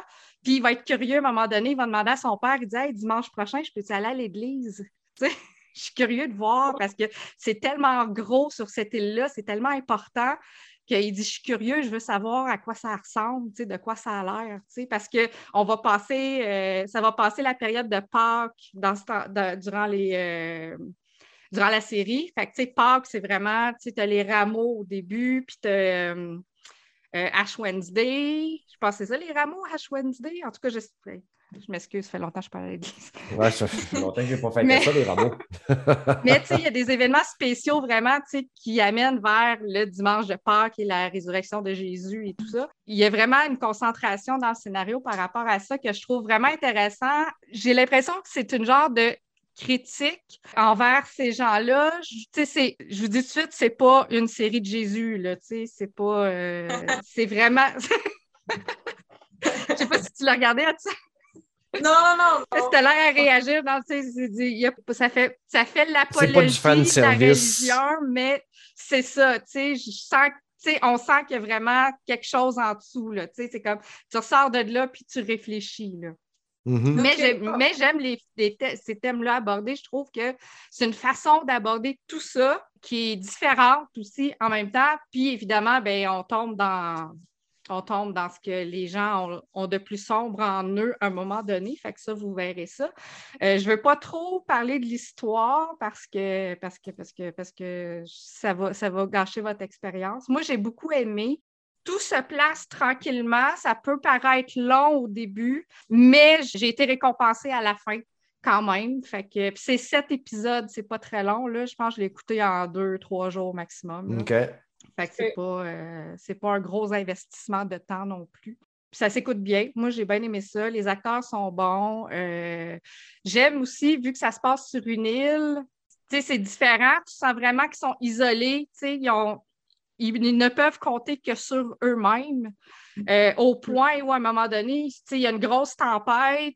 Puis quand il y a une tempête, c'est une tempête de pluie, là, mais tu sais que tout le monde va s'encabaner, puis ils vont mettre des plywood sur leurs fenêtres. Puis tu sais, c'est comme s'ils perdent l'électricité, ils sont finis. S'ils perdent le cellulaire, ils perdent tout contact avec la réalité, avec la terre ferme, finalement. tu sais. Fait que Mhm. si, quel- si tout coupe, ils se rendent compte qu'à un moment donné, si tout coupe, parce que personne ne sait qu'on est là, là. Puis Ben ouais. personne tu sais, peut venir nous aider. Ouais, ouais. Tu te mets des fois à dire, Colin, pourquoi sont allés vivre là? eux autres? Vivre sur le bord de l'eau. Parce que la Ah, nature, mon c'est bien beau. Mais c'est beau, tu sais, je veux dire, les gens se promènent en bateau, ils vont pêcher. Justement, tu sais, la, la famille de Flynn, c'est une famille de pêcheurs, puis il y a des scènes où tu les vois, tu sais, les autres, ils pêchent du crabe. Fait que, tu sais, c'est comme, tu sais, ils ont du crabe pour souper, tu sais, c'est comme, Ah ouais. c'est évident, là, tu sais. Fait que, tu peux, tu peux voir ça un peu, tu sais, du bon côté aussi un peu, là, mais, tu sais, c'est comme... Tu sais, tu dis les jeunes qui sont là, ils vont faire quoi dans leur vie? Ben, ils vont devenir pêcheurs, eux autres aussi, là, tu sais. Les Ou filles ils vont... vont- devenir professeurs à l'école. Puis, tu sais, c'est comme, il n'y a pas de... Justement, Riley, il est allé, justement, il est sorti de l'île un moment donné avant qu'il tombe en prison, puis tout ça. Puis, il était comme... Il voulait s'en aller comme développeur informatique, tu sais, mais il est revenu sur l'île. Il dit, je peux pas faire ça, là. Il dit, pas ici que je vais faire... euh, que je peux faire carrière là-dedans, vraiment, là. Ben non. Ben, c'est ça. C'est c'est la réalité de bien des endroits. Là. Je veux dire, nous autres, on le vit ici, bien des jeunes qui sont en Gaspésie, euh, dans Ben, des c'est régions ça, plus éloignées. que Ouais, en Nouvelle-Écosse, ce genre de Et place-là. Tu veux faire de quoi? Tu t'en vas dans une grosse ville, tu t'en vas dans- à Québec, à Montréal, mais si tu retournes dans ta région, ben c'est ça. Mm. Tu es limité avec ce que la région offre. Là, fait que, Yeah. Veux-tu savoir fait la moi, note? j'ai beaucoup, beaucoup, beaucoup aimé ça. Euh, c'est ouais, j'ai vraiment aimé ça. Parfait. Mais faut, faut- c'est pas pour pas pour les familles, je vous le dis tout de suite. Parce que c'est assez. Il y a des scènes euh, d'action puis des scènes d'horreur assez graphiques. là. OK. Ben, écoute, Ouais. euh, J'ai moi-même été surprise à quelques reprises. étant donné que c'est une série qui se tape quand même assez rapidement, je vais sûrement aller jeter un œil. Euh, La note de Rotten, euh, 86% sur 92 euh, critiques et le- sur le user rating à 1230 reviews, 77 Ça fait que ça cote quand même assez bien. En haut de 70 Ah ouais, c'est écoutable. C'est notre plus haute note ce soir. Euh, t'as Mm. Ouais. On va poursuivre avec euh, Hudson qui veut. euh, Noël est terminé, mais Hudson est quand même euh, nous proposer un film de Noël, The Last Christmas. Oui, euh, écoute, euh, parce que je passe du temps avec ma mère. Ma mère, c'est, elle aime beaucoup les films de Noël. Donc, euh, quand je viens passer du temps chez elle pour le temps des fêtes, on s'en tape une ou deux. Et euh, j'ai vu défiler sur Netflix Last Christmas. Puis je me suis dit, pourquoi pas l'essayer? Et puis, j'ai été agréablement surpris. D'habitude, c'est pas le genre de film que je vais aimer ou que je vais écouter même. Essentiellement, c'est une jeune femme de 26 ans, si je me trompe, qui travaille dans une petite boutique de Noël juste parce qu'elle a besoin d'avoir une job. Tu vois qu'elle n'est pas vraiment à son affaire. Elle a l'air de comme. Elle n'a pas de place où rester. Elle veut pas retourner chez ses parents. Euh, elle se trouve des dates dans les bars pour se, se trouver des places où Ouais, dormir. pour crasher, finalement, oui. Ouais. Elle s'amuse, mais c'est un peu parce qu'elle n'a pas le choix en même temps. Elle se promène avec sa euh, valise tout le temps, moi, c'est ça qui m'a fait rire. Oui. Puis, comme au travail, est habillée en elfe de Noël, puis c'est vraiment cute. Puis la fille aussi est, est vraiment cute, fait que ça fit vraiment bien. Et euh, Euh, juste pour dire, la fille, euh, c'est sûr qu'elle est cute, c'est la mère des dragons. C'est la Ben oui. Ah, Ok. Exact, ok, je le savais. Mon- je le C'est Emilia. Clarke. Ouais, c'est. euh, ouais, tu pars bien dans la vie. Ouais. Moi qui n'ai pas tellement un film de Noël, je peux te jurer que c'est que j'ai vu le casting. Tu euh, vas l'écouter en esti, hein? hein? Je pense que c'est elle, ouais. Ouais. Euh, essentiellement, il y a comme un, un gars qui fait des livraisons sur son vélo, qui passe souvent en, en face de la boutique de Noël. Puis, euh, comme de filles se mettent à jaser, puis euh, lui, il a l'air vraiment d'être un, un gars smart, là, à son affaire, euh, sérieux. Puis, elle a de l'air complètement l'inverse. Mais les deux kiffent un sur l'autre. Puis, euh, essentiellement, euh, avec au fur et à mesure, tu te rends compte que c'était pas tant facile pour elle non plus. Sa famille est comme. elle- C'est pas une mauvaise famille, mais tu sais, chaque famille a ses problèmes. Euh, si eux, ils viennent de l'ancienne Yougoslavie, c'est des réfugiés de guerre. Donc, sa mère, elle a encore beaucoup de traumatisme à cause de ça. La fille, je ne me rappelle plus de son nom, K- Cathy, ou en tout cas, mais euh, elle a eu vraiment des Kate. problèmes sérieux au cœur. Kate, oui. Euh, elle a eu vraiment des problèmes sérieux au cœur à un point où ce qu'elle s'est, elle a eu un transplant de cœur. Elle s'est fait transplanter son Ouais, une cœur transplantation. une transplantation. Mm. Puis elle a dit quelque chose dans le film, puis c'est vraiment venu me toucher. Comme elle a dit, depuis que j'ai eu cette transplantation, je, ne me sens plus moi-même. C'est comme si quelqu'un d'autre habitait mon corps. Et je ne sais pas pourquoi, mais ça m'a ça m'a parlé. On, dirait que je peux vraiment raisonner avec ça, même si j'ai jamais eu de transplantation. Et je me suis dit, ah, ça doit être vraiment weird d'avoir un organe aussi précieux qui appartenait à quelqu'un d'autre dans ton corps qui te garde. Ouais, vie. fait que tu peux comprendre pourquoi sent comme ça, ouais. Ouais. Essentiellement, le, jeune homme, il a une bonne influence sur elle, elle se reprend en main, euh, elle retourne chez ses parents. Tu comprends pourquoi c'était difficile pour elle d'y retourner. Elle essaie d'être plus à son affaire au travail, elle commence à faire, je sais pas, à chanter dans la rue parce que elle, son rêve, c'était de chanter. Donc, elle chante dans la rue, puis elle ramasse des fonds pour les itinérants locaux. Puis, tu sais, plein de belles choses de Noël typiques dans un film Ah de ouais, Noël. elle fait de la soupe populaire. Elle fait, ouais. C'est ça. C'est vraiment cute. Sauf que je, je vous banderai pas le punch. C'est- Ça a pris comme un tournant un peu fantaisie, magique à la fin. OK, oui, c'est OK. un film de Noël. Un film Ah de ouais. Noël. Fait, que, tu Ça. t'attends pas à ça. Pour vrai, comme c'est rare qu'un film, même aussi quétaine que ça, me surprend, mais ça m'a surpris. Donc, euh, Ouais. Ah, puis la Ben- musique, on dirait que le film est, le, le film est commandité par euh, George Michael. Ça, je Ben- vous dis tout de suite. Parce que c'est juste des tunes de Wham puis George Michael dedans. Ah. Puis je pense qu'il a pro- je me demande s'il n'a pas produit le film. Mais il est mort.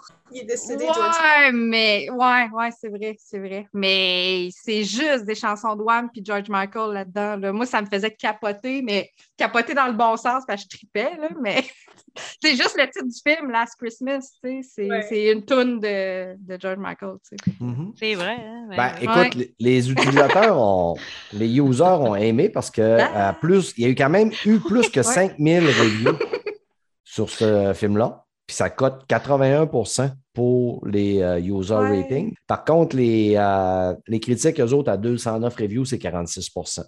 Ben, c'est un film Hallmark, fois, ça, c'est clair. Là. c'est Écoute, ça. là, je veux dire, ça reste un film Hallmark pareil, mais c'est vraiment mignon, là, je trouvais. aussi. Ben- mais ça, je l'avais vu l'année passée. L'année passée, il était super écrit. C'est ça. Les films Hallmark de Noël n'ont jamais la cote chez les critiques de films. Par contre, les gens apprécient quand même un bon Oui. petit film de Noël, surtout avec Emilia Clarke. Puis il y a quand même quelques gros noms. Tu as Emma Thompson qui joue là-dedans. Tu as Michelle Yeoh, qui est euh, une- ma combattante favorite euh, dans. Oui, je pense que c'est elle qui fait la propriétaire du magasin où elle travaille. Ouais, Ouais, c'est sûrement. spécial. Je pense, oui, elle est vraiment drôle. ouais. Yes. fait que euh, je ne sais pas si je vais attendre, mais étant donné que les, les mois défilent très rapidement, je vais peut-être attendre de me le taper en décembre prochain. Ah. Euh, ben non, il y a encore de la neige dehors, c'est le temps. Tu n'as pas descendu Ouais. tes, tes décorations? Ben moi, je, je n'ai jamais fait de décoration.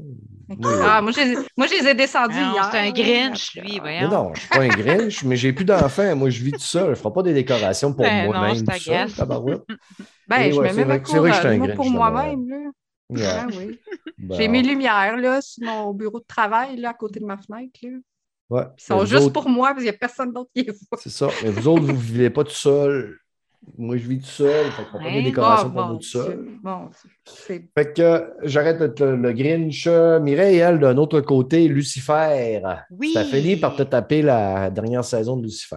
Oui, mais j'étais en retard de deux finalement. Je n'avais pas vu euh, la saison 5 non plus, mais là, je me suis clenché ça parce que euh, j'ai décidé de finir 2021 en finissant des choses que je n'avais pas finies. Honnêtement, je le repoussais parce que j'ai toujours un peu peur des fins de série, surtout depuis la fin de Dexter. Je vais rester euh, traumatisée. j'ai toujours peur qu'ils nous finissent ça en marbre puis que je me dise quoi? Comme que j'ai fait à la fin de Dexter, mais finalement non. euh, j'ai euh, j'ai vraiment apprécié comment ils ont mis une conclusion à cette série-là. Là, faire un petit recap. euh, on nous introduit un nouveau personnage à la fin de la saison 5, début de la saison 6. Parce que là, euh, Dieu a décidé qu'il prenait sa retraite, il est tanné, puis fait que là, euh, on a Lucifer qui est candidat pour être le futur Dieu, puis son frère Amenadiel qui va être familier pour ceux qui suivent la série. Puis là, on nous introduit euh, un nouveau personnage que- qui s'avère être la fille de Lucifer. C'est pas un gros spoil, on le sait quasiment au début de la saison. Là. Puis là, là, sur le coup, je me disais, oh boy, là, on commence à aller loin un peu. Là, là, là, je me disais, oh, pour moi, c'est temps que ça finisse. Là. Ça prouve qu'il manquait d'originalité, mais ça s'appelle finalement, Sabrina. Euh, je ne me souviens plus pas à tout de son dans la série de Sabrina, euh, c'est la fille de Lucifer Morningstar. Euh, mais non, c'est euh, c'est pas ça son nom. Je, là, son nom m'échappe vite de même, là, mais c'est pas ça. En tout cas, finalement, ça s'avère être la fille que Lucifer et Chloé vont avoir, mais dans le futur. Puis elle est en tabarnak parce que son père, il n'a jamais été là dans sa vie, qui a abandonné sa mère, puis elle en revient pour le tuer finalement. C'est comme ça que la saison 6 commence. finalement, ça fait quoi? Ça va qu'il a développé une relation avec son père, puis tout kit. Euh, honnêtement, moi, j'ai bien aimé comment est-ce qu'ils ont mis une conclusion à cette série-là quand on sait que la série elle devait finir depuis déjà trois saisons au moins quand la série avait été annulée. Par chance, Netflix ont racheté les droits puis ont continué où que la série avait fini. C'est une, fin satisfaisante, une conclusion. euh, c'est plus ou moins inattendu jusqu'à un certain point, mais en tout cas, j'ai, euh, moi, euh, j'ai, je conseille à tous ceux qui n'ont pas fini Lucifer de le finir ou qui l'ont pas écouté même. Là, ils sont tous disponibles sur Netflix, les épisodes. C'est une excellente série. euh, juste pour l'acteur Tom Ellis, là, ça vaut Ouais. la peine. Il est Les très charismatique. pour Tom Ellis. Non, mais c'est même pas ça. C'est un excellent acteur. là. Mm. Il est vraiment charismatique, puis il incarne à merveille le rôle de Lucifer. N'empêche que j'entends toujours plus de femmes me parler de Lucifer que de gars. Moi, je l'ai commencé, la, sé- la série, euh, je n'avais déjà parlé là, dans plusieurs, épisodes précédents, puis j'ai comme arrêté euh, vers la fin de la saison 1 parce que j'ai de la misère avec les séries qui, qui look télévision. Là. Mais je n'ai pas détesté, par exemple. Puis ta série saison 6 score quand même très fort au niveau de. Il y a 13 critiques présentement, 100% Puis euh, les user ratings, 283 personnes, 73 Non, c'est une bonne conclusion de série. Ça aurait pu être mieux, sûrement. Sûrement, ça aurait pu être crissement pire aussi, ça c'est clair. Mais dans l'ensemble, moi, en tout cas, je suis satisfaite, je dirais, à 85 Je suis- Parfait. c'est une, une bonne conclusion de série. J'ai bien aimé ça. C'est bon. Fait que là, le gros doigt Hudson fait plein de bruit sur son téléphone, là, mais c'est moins pire que quand tu faisais des affaires de cire. Hey, Ouais. faire, euh, peux te faire une petite news avant Ouais, qu'on continue? Parce que là, Fred n'est plus là pour faire des news, fait que je vais le remplacer. qui, Fred? Ah, sait Fred. pas. euh, ça me dit un vague souvenir du passé de Play. Ouais. Mais euh, non, juste pour dire qu'on a une petite news il y a deux jours que la saison nouvelle de The Boys euh, va sortir le 3 juin. Je tenais à en parler parce que moi, je suis hype en esti, Yeah. j'ai super hâte. Ouais, on va avoir des bonnes saisons cette, cette année. Surtout qu'on va avoir euh, le beau, sais, euh, lui de Supernatural, comment est-ce qu'il s'appelle, ce là? Lui, là. OK. Comment il parfait. s'appelle? En tout cas, ça va me revenir. En Yeah, tout cas, c'est pas Sam, c'est Dean, OK, pour ceux qui écoutent Supernatural. Dean va être dans The Boys. Fait Bon. que, juste pour ça, là, la. Je suis pâmé et euh, pour me dépâmer, Mel va nous parler d'un préquel à Les Sopranos de Many Tu veux pas dire- l'ai dit, tu ne veux pas dire le nom en anglais. Ouais. Ah, je l'ai dit, The Many Saints of Newark. Newark. Newark. Yeah. Oui, Newark, euh, c'est dans le New Jersey. Euh, The Many Saints of Newark. Euh, oui, en fait, c'est vraiment un film. Il avait été annoncé, je pense, l'été passé, ça fait pas super longtemps, qui est un, c'est un film de deux heures, en fait, sur la vie de jeunesse de Anthony Soprano et euh, son ascension dans, dans justement l'entreprise familiale. En fait, ça, se concentre beaucoup sur son oncle, Dicky Multisanti, qui se retrouve être le père de Christopher. Christopher Multisanti dans, la série des Sopranos. Fait que dans le fond, à travers son oncle, qui va justement tu le chapeauter, puis qui va comme l'idolâtrer un peu parce que Anthony, son père, il est en prison dès le début du film à peu près. Fait que vu qu'il y a en fait, ça va être son oncle qui va devenir sa figure euh, paternelle en même temps aussi. Fait qu'on le voit dans, dans sa vie d'étudiant, dans sa vie à l'école. euh, il est tout en train de faire, il, il fait du gambling à l'école, il se fait pogner, il se fait jeter en dehors de l'école, la directrice le chicane, puis là, sa mère. Puis, tu sais, l'histoire un peu avec sa mère. J'ai trouvé que c'est un film un petit, ben, pas un petit peu mélangeant, mais le scénario, il fait vraiment beaucoup de surface. Euh, il y a aussi une, des, des, euh, une guerre de gang, justement, entre l'équipe des Americano-Italiano, italiens et les, les Blacks, les Noirs. Fait que là, tu vas voir vraiment les, les guerres de gang là-dedans aussi. Mais il faut avoir connu la série des Sopranos Mhm. pour apprécier, ben, pour comprendre le film. Si tu n'as jamais écouté les Sopranos, tu vas comprendre fuck all. Ça va être un film d'action, oui, mais tu ne seras aucunement attaché à personne.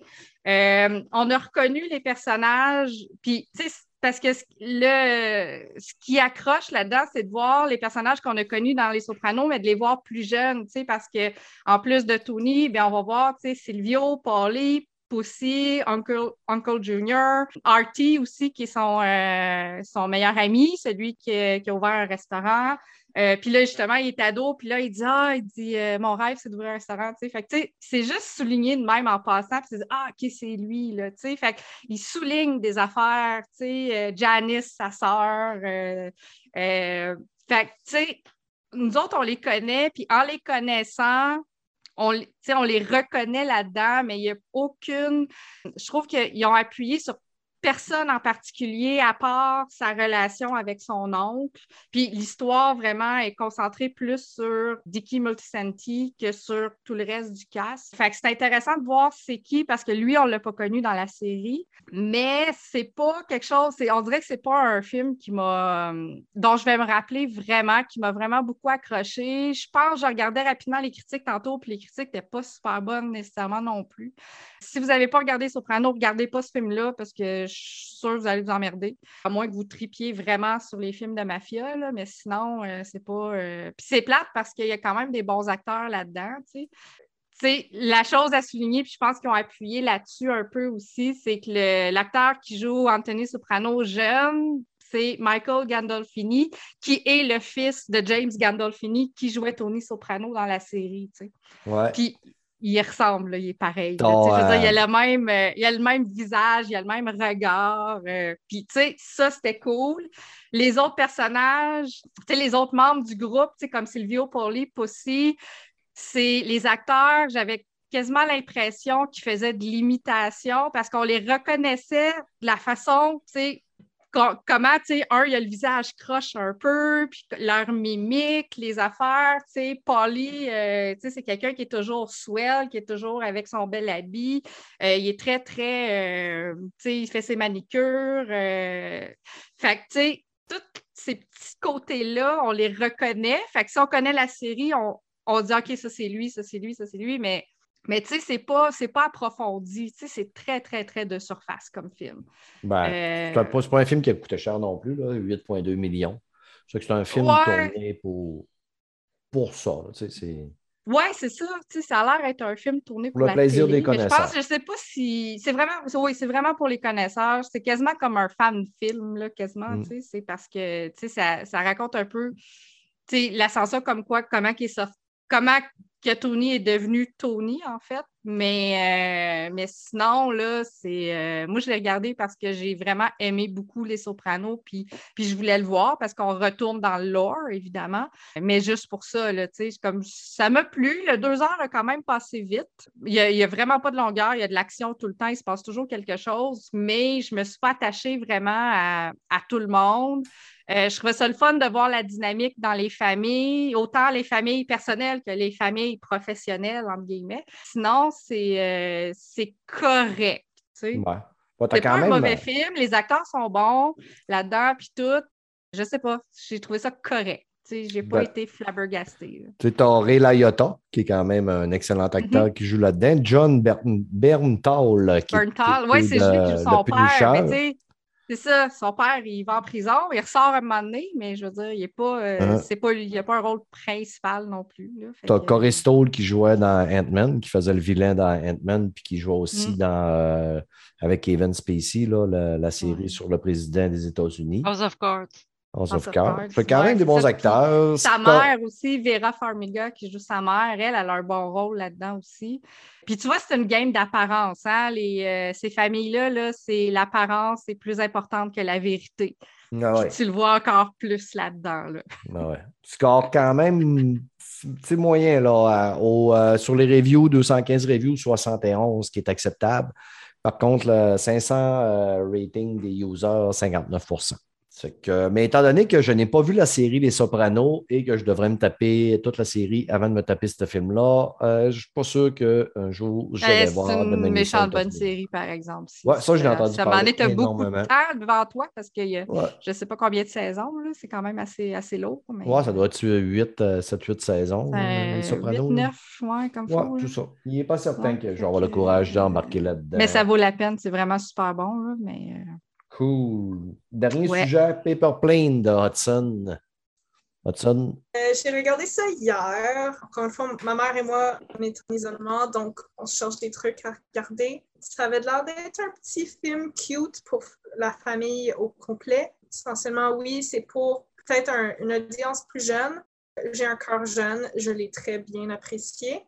Essentiellement, c'est l'histoire d'un petit garçon de 10 ou 12 ans qui habite en Australie. Ça fait cinq ou six mois depuis qu'il a perdu sa mère. Euh, son père est en dépression totale. Le petit gars, il est vraiment fort. Oups. Euh, il continue d'aller euh, à l'école pareil, il essaie de garder le sourire. Il y a un monsieur qui arrive euh, dans sa classe pour faire un exposé sur les avions de papier et ils font comme une, activité ensemble où que tout le monde a le droit de faire son modèle de- d'avion à papier euh, à leur goût, puis après ils font euh, une compétition pour voir qui peut le lancer plus loin. Essentiellement, euh, il a vraiment euh, surpris le monsieur et il se fait demander s'il veut bien participer à un- un- une mini compétition euh, d'avion à papier. Je sais pas si ça se passe pour de vrai dans la vie, mais ça avait l'air assez comme sérieux dans le film. Essentiellement, le film raconte l'histoire de ce kid qui tombe en amour avec les avions à papier parce que sa mère lui avait aussi montré comment faire des avions à papier. C'est un film très basé sur la famille, puis c'est vraiment cute. Il y a des bonnes morales aussi. Moi, j'ai aimé ça. C'était pas très long. Il y a des bons acteurs. Le père du gars a joué Jake Scully dans Avatar. Je me rappelle Sam plus le-? Non, ça, c'est le, le gars qui fait ses avions de papier. Euh, sûrement, oui. L'acteur principal dans Avatar, Mhm. Oui, c'est lui qui joue le père. Puis il y a aussi celui qui a joué le frère dans Le Seigneur des Anneaux. En tout cas, il y a, comme, il y a vraiment des, des bons acteurs australiens qui Mhm. jouent dans ce film-là. Euh, moi, je l'ai bien aimé. Je trouve que c'était vraiment cute. C'était pas trop long. Il n'y avait pas de flafla. Je trouve que ça, ça montre l'importance de comme persévérer, de ne pas euh, abandonner euh, sa famille, puis de Ouais. continuer. OK. Ben écoute, le, gars, le gars que tu parles, là, lui qui va, qui, qui vient le voir dans sa classe, c'est Sam Wo- Worthington. Lui, il jouait il joue Hawk dans Titan. C'est lui qui jouait aussi le cyborg dans le Terminator euh, qui avait été comme euh, refait, revampé là, avant les deux derniers, là, où tu avais un, un humain qui, dans le fond, finalement, c'est un humain mi-robot. Un bon acteur quand même. Score quand même pas si mal que ça, ton film, parce que au- sur 27 reviews, c'est 85% Puis l'audience score, 63 C'est qu'on a vu pire que ça ce soir. hein. Score à peu près la, la même note que Don't Look Up puis euh, The Witcher. C'est qu'on est dans les 60-70 ce soir, là, avec des notes euh, assez euh, variées. Est-ce que parmi mes trois demoiselles, est-ce qu'il y en a qui ont commencé la série The Book of Boba Fett sur Disney? Pas encore. Je suis le seul. Deux épisodes de sortie jusqu'à date. Euh, Quand vous allez écouter le podcast, le troisième épisode va être sorti. Moi, je dirais que c'est la moins bonne affaire de Star Wars que j'ai écoutée, même si je ne trouve pas ça mauvais. Je n'ai pas trouvé ça bon jusqu'à date, euh, vraiment. On a affaire avec un vieux Boba Fett. Il doit prendre son, son gros bain. Il doit, il doit surmariner un petit peu à tous les jours pour pouvoir reprendre des forces et blanchir probablement son dentier parce que tout ce qu'on voit quand il n'y a pas son casque, c'est- son gros dentier. On dirait qu'il ressemble à Michel Côté un peu avec son nouveau dentier. Et jusqu'à date, j'ai pas. Le premier épisode, j'ai fait OK, ouais, c'est correct, euh, il y a du lore. Deuxième épisode, j'ai eu de la misère aussi. Là, on arrive à un moment donné dans un bar, il y a des genres de motards, aliens, mais tu sais, là, ils l'ont comme terrienisé. Là. Les motards, ils ont des, des vestes de cuir avec des cresses dans le dos, puis ils ont le moto flottante qui attendent dehors. Boba Fett va aller le coller, c'est une volée pour le voler le moto. Ça fait vraiment pas l'unanimité non plus. Là. Euh, La plupart des gens qui l'ont écouté, qui m'en ont parlé, sont pas certains non plus jusqu'à date. Par contre, l'acteur aurait dit, je me souviens pas où, là, mais j'ai lu euh, cette semaine que Tem- Temuhara Morrison aurait dit d'attendre, euh, qu'il allait avoir beaucoup de l'action. Il disait attendez de voir le dernier épisode. Je me disais, oh Chris, il faut attendre le dernier épisode, que ce soit bon, ça va être long un petit peu. Mais c'est pas une série qui va être très longue. Fait que euh, j'ai hâte, de- j'ai hâte de voir si ça va lever un peu plus. Là. Mais jusqu'à date, je trouve ça moins bon que The Mandalorian, Mais vous savez, mon amour pour Star Wars et euh, tout ce que j'ai écouté jusqu'à date. Tu sais, on a eu euh, The Bad Batch qui est passé à, à juste avant, Mhm. qui était crissement solide. Là. C'est que la barre est haute, mais jusqu'à date, euh, j'ai pas aimé. Je vais peut-être probablement demander à Jeff Bérard de Space Trash Show, qui est un spécialiste de Star Wars, de venir peut-être euh, vers la fin de la saison, venir nous en parler, voir une appréciation d'un expert de Star Wars. Les amis, on a fait le tour de la portion film et série, une série, une portion bien engorgée, pleine de crastillons. On va dégorger tout ça en allant parler de jeux vidéo. Côté jeux vidéo, les filles, est-ce que euh, parmi vous autres, euh, j'ai des adeptes euh, de la réalité virtuelle? Ben, Mais moi, moi, j'ai le le casque, futur, ouais. sûrement. Toi, t'as Mais la hey, ça, doit faire, euh, ça doit faire trois ans que je n'ai pas sorti mon casque de VR, par exemple. 1. C'est le PSVR 1 que t'as? Ok. Mais le premier, premier, quand il est sorti, à la sortie, là, c'était pas la, la dernière version. Ça. Moi, j'avais acheté la première version que j'ai revendue. J'ai acheté la deuxième version que j'ai revendue. Et cette semaine, lors du CES, Sony en a profité pour nous présenter les spécifications du PSVR 2. Ouais, Euh, les détails techniques. J'ai déjà ramassé mes sous pour pouvoir l'acheter. Il me reste juste à attendre. On peut attendre que, euh, d'après moi, ça va être fin d'année pour les fêtes. Le casque va, quand même être un casque qui va faire partie présentement des meilleurs casques de réalité virtuelle présentement sur le marché. J'ai sorti les spécifications euh, versus le PSVR 1 du nom, l'Oculus Quest 2 puis le Valve Index. Un beau casque, il va avoir une résolution de 2000 par 2040 par œil. L'ancien PSVR, lui, c'était juste 960 par 1080. L'Oculus Quest, il fait 1832 par 1920. Puis lui qui se rapproche le plus, c'est le Valve Index qui est à 1600 par 1440. C'est que la résolution va être solidement meilleure. La résolution va être très belle, donc on va pas s'attendre à des meilleurs jeux. Et aussi, je crois qu'une meilleure résolution, puis un taux de rafraîchissement à 120 Hz va faire peut-être faire que les gens vont moins souffrir du mal de mer ou du mal de Ouais, c'est ce que je me dis aussi. Ouais, parce que moi, honnêtement, en bateau, aucunement le mal de mer. Quand je suis allé dans le sud, j'ai fait du catamaran dans des super grosses vagues. Le catamaran levait quasiment à 90 degrés. J'étais accroché sur le, le filet en avant, puis jamais, jamais j'ai eu un mal de cœur en bateau. Par contre, euh, beaucoup de jeux VR m'ont donné des maux de cœur puis des maux de tête là, assez incroyables. C'est pour ça un petit peu que je leur vendais. Fait que j'ai bon espoir que celui-là euh, va régler la situation. Euh, un autre ajout aussi, c'est qu'il va avoir un tracking euh, à l'intérieur. Ce sera pas au- comme euh, il n'y aura pas besoin de caméra comme le premier PSVR qui va suivre des petites lumières bleues sur le casque. C'est que le casque va être avec des caméras directement sur le casque. On va avoir aussi des caméras à l'intérieur pour le suivi des yeux. Fait que ça aussi, ça va grandement aider. Il va encore avoir un fil, mais tu sais, le seul casque présentement qui n'a pas de fil, c'est l'Oculus Quest 2, qui est en option. Tu peux le brancher sur un, ordinateur. Ça, c'est un petit peu plus tannant. Par contre, quand tu joues, puis à un moment donné, il faut que tu tournes, tu t'en mêles dans le fil, tu t'enroules, tu sais, que tu l'oublies ton fil. Puis le fait aussi euh, que tu n'aies pas la, caméra qui est accrochée en avant, c'est que ce que je reprochais au, au PSVR, c'est que des fois, tu sortais du champ de la caméra, puis là, euh, Chris, ton jeu virait fou. Là, ben, tu arrivais qu'il y avait des murs qui t'apparaissaient dans le visage. euh, C'était crissement désagréable. Les contrôleurs vont se rapprocher euh, facilement du. euh, J'avais une autre page qui était ouverte que j'ai perdue, mais les contrôleurs vont être euh, comme les, les, les DualSense, euh, la DualSense de la PS5 avec des sensations. Il va même avoir aussi euh, des, euh, des sensations dans le casque aussi. Genre que, mettons qu'il y aura un cœur qui bat, on, pourrait- on va sentir le- les palpitations du cœur dans notre. J'ai- Je suis vraiment hype. Puis ils nous ont sorti aussi un, un genre de petit preview. Il va y avoir Call of the Mountain de Horizon Zero Dawn ou Horizon Forbidden Ça, West. c'est ça que tu attends. Tu veux voir à l'œil. en Ah, Chris, moi, là, il y a en personne à côté de moi, en grandeur nature. Je suis preneur, les amis, Ouais. euh, je vous le jure. Surtout que là- là-dedans, ils nous ont vraiment confirmé qu'on jouait un nouveau personnage qu'on ne connaît pas. Donc, on va croiser à l'œil. Donc, on ne joue pas à l'œil. Fait que Ouais, tu vas c'est la ça. voir, pour vrai, tu vas la voir. Tu vas Ouais, rencontrer. Ben, préfère- je préfère être justement un personnage et croiser à l'œil qu'être dans, malgré qu'être dans la peau de l'œil, je ne détesterais pas, là, mais non, mais euh, avoir à l'œil de grandeur nature en face de moi, euh, oui, je m'en ai- D'après moi, c'est le, le- quand il va sortir, ça va être un bundle avec euh, ce jeu-là. là. Ou ben non, ils ne feront pas de bundle, ils vont sortir le casque avec le jeu en plus. Là. Ouais, je ne sais pas quel genre de jeu ça va être. Si Ça va être plus un style de démo technique ou vraiment un, un- un jeu complet. là. Ben, de la Parce manière que les premiers jeux PSVR, c'était pratiquement des démos techniques. là. Ça a été long avant qu'ils sortent des vrais, des vrais jeux avec une bonne durée de vie.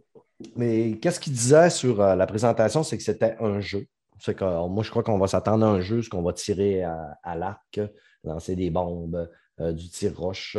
J'ai hâte de voir aussi l'action, parce que, tu sais, je veux dire, dans ce jeu-là, ben, tu as besoin de beaucoup de déplacements aussi, là, des déplacements rapides. Là. Ça fait que euh, j'ai hâte de voir comment ça va être adapté, mais euh, de manière, moi, juste me promener dans le monde d'Horizon Zero Dawn pour admirer, puis euh, voir les, les. Écoute, là, quand tu passes en dessous de la grosse girafe, là, la girafe doit faire quoi, 30-40 pieds de haut, là? Ah, Euh, ça va être assez malade, là. Ouais, mais, hein, ouais. En tout cas, j'ai bien hâte. J'aurais aimé ça qu'ils nous le sortent un petit peu plus tôt dans l'année, mais on, va patienter plus tard qu'ils vont nous sortir parce que là, ils travaillent encore justement à continuer à l'améliorer, à sortir beaucoup de jeux. Ce que je vous conseille, euh, dernièrement, Sony aussi a, donné euh, cinq jeux euh, dernièrement sur. là, il est trop tard, là, mais je l'anticipais. Moi, j'ai mis les cinq jeux dans ma bibliothèque. Tous les jeux de l'ancienne génération devraient fonctionner pour la plupart sur le nouveau casque aussi. J'ai quand même une bonne bibliothèque de jeux que je vais pouvoir retrouver. Puis j'ai hâte de retourner sur Beat Saber. Ça, c'est euh, mon jeu préféré sur euh, le PlayStation euh, VR. En tout cas, moi, je vais être preneur, puis je saurai vous en parler un petit peu plus. Il n'y a pas eu beaucoup de sorties c'est ainsi. On sort de, de Noël. Euh, mois de janvier va être un mois plutôt tranquille. C'est qu'on va faire un petit peu le tour de qu'est-ce qu'on a joué c'est ainsi, qu'est-ce qu'on a fait pour combler la partie portion jeux vidéo. Toi, Mireille, tu t'es enfin tapé Kena, Bridge of Spirit. Oui, oui, je me suis laissé tenter, puis honnêtement, j'ai vraiment aimé le jeu. J'ai aimé le feeling. Là. On dirait vraiment que tu es dans un film de Pixar, mais que c'est toi qui contrôles ce qui se passe, là, puis le petit côté touchant de l'histoire, parce qu'il faut que tu aies des esprits. Là. Moi, j'ai bien aimé ça.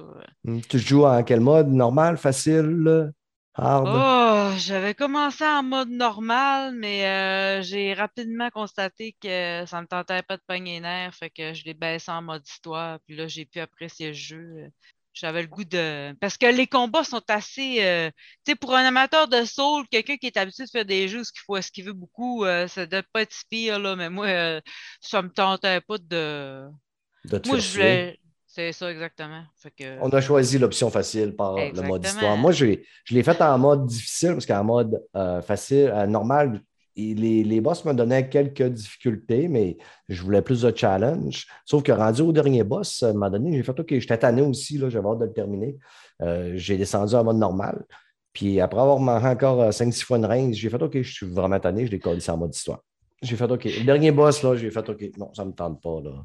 Mais c'est vrai que c'est un beau petit jeu qui mérite euh, Ah. pleinement. C'est un jeu indie, a gagné des prix aussi euh, lors des Game Awards qui sont Ouais. amplement mérités.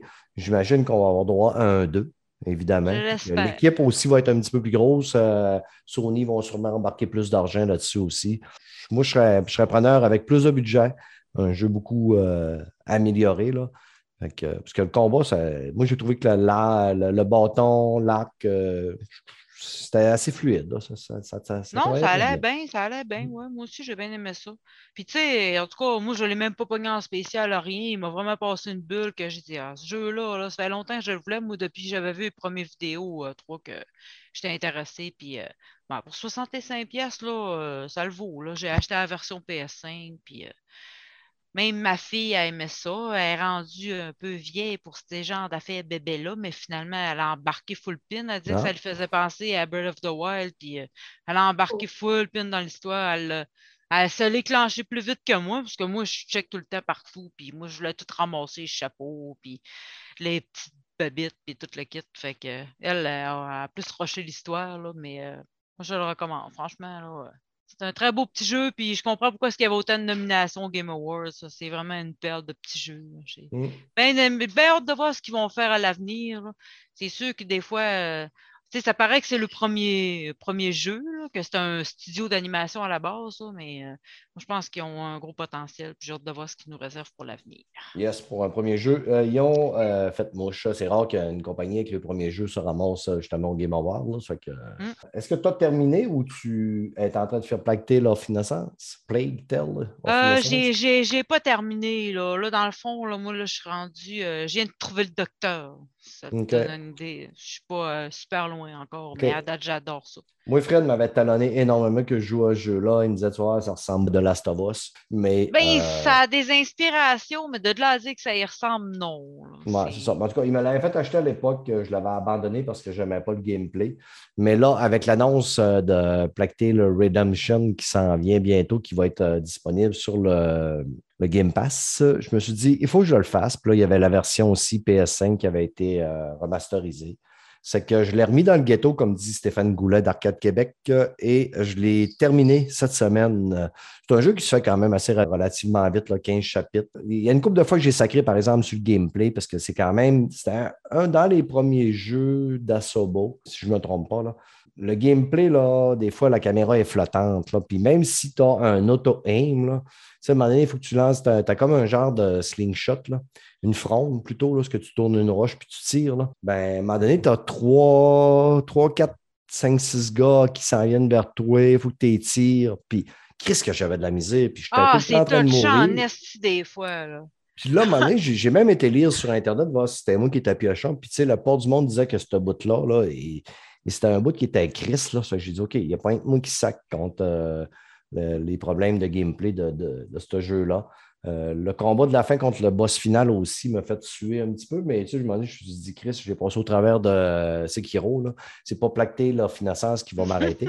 Ça fait que finalement, je l'ai terminé. C'est quand même une bonne histoire, c'est quand même le fun. Les dialogues sont bons. Puis ils l'ont donné, là, à un moment donné, si vous l'avez mis dans votre bibliothèque de Sony, à un moment donné, ils l'ont donné gratuitement PlayStation Plus, c'est ça. sur le PlayStation Plus. Sinon, il est sur le, le Game Pass aussi. Je vous conseille de le faire. Le, prochain, d'après moi, le gameplay va être amélioré. Mais une belle petite pépite là, pour un jeu indépendant. On avait eu un développeur euh, lors de la sortie Flight Simulator qui est sorti cet été. Euh, on a un développeur d'Asobo qui était venu à notre podcast. Il ne pouvait pas trop euh, en parler à ce moment-là, comme de quoi c'était un gars d'Asobo. Mais j'ai parlé avec Fred, c'est un contact à Fred. Fait que euh, j'ai parlé avec Fred de voir si à l'aube de la sortie ou quand Tale of Redemption va sortir, le gars avait vraiment aimé venir faire un tour sur notre podcast. Fait avait dit qu'il aimerait, aimerait ça revenir. Je vais sûrement, il peut aussi bien revenir pour autre chose, mais je vais essayer de l'avoir quand même sur le podcast euh, pour la sortie de Plague Tale of Renaissance. Sinon, tu t'es tapé Uncharted, tu disais, les, c'était-tu les trois, la série des trois premiers? Non, non, c'est le 4 que j'avais juste jamais fait pantoute. Puis là, ben, c'est ça, je suis tombée dessus dans la PlayStation Plus collection. Puis là, j'ai décidé de me le clencher. Puis là, euh, là, je l'ai finalement terminé. Encore une chose que j'ai bien aimé, euh, la conclusion. Je trouve qu'ils ont bien fini ça. Là, puis c'est une belle petite fin. Euh, C'est vrai qu'il abuse du grimpage, qui est un peu long, mais j'ai, eu quand même, là, j'ai pas trouvé ça lourd, là, la longueur du jeu. Moi, j'ai bien aimé. Je n'étais pas assez craqué pour aller tout chercher les, les trésors, toute la kit. Là. Si v'là, v'là cinq ans, je l'aurais sûrement fait, mais là, j'ai comme plus le temps. Fait que, Ouais, mais- mais ça donne rien à moment donné, là. Moi, je suis Non, ouais, c'est ça. À part des rien, trophées, mais on s'en fout. Hmm. Mais j'ai apprécié l'histoire dans son ensemble. Là. J'ai, Ouais, j'ai hâte de voir le film, ouais. Ah, moi, je sais pas. J'étais ambigu. je Ah ouais. sais pas si j'ai hâte ou si j'ai peur. Ouais. Ah, moi, je suis pas une fan de Tom. Holland en Ouais, ça, moi, je suis curieux. Oh, Bah je sais pas.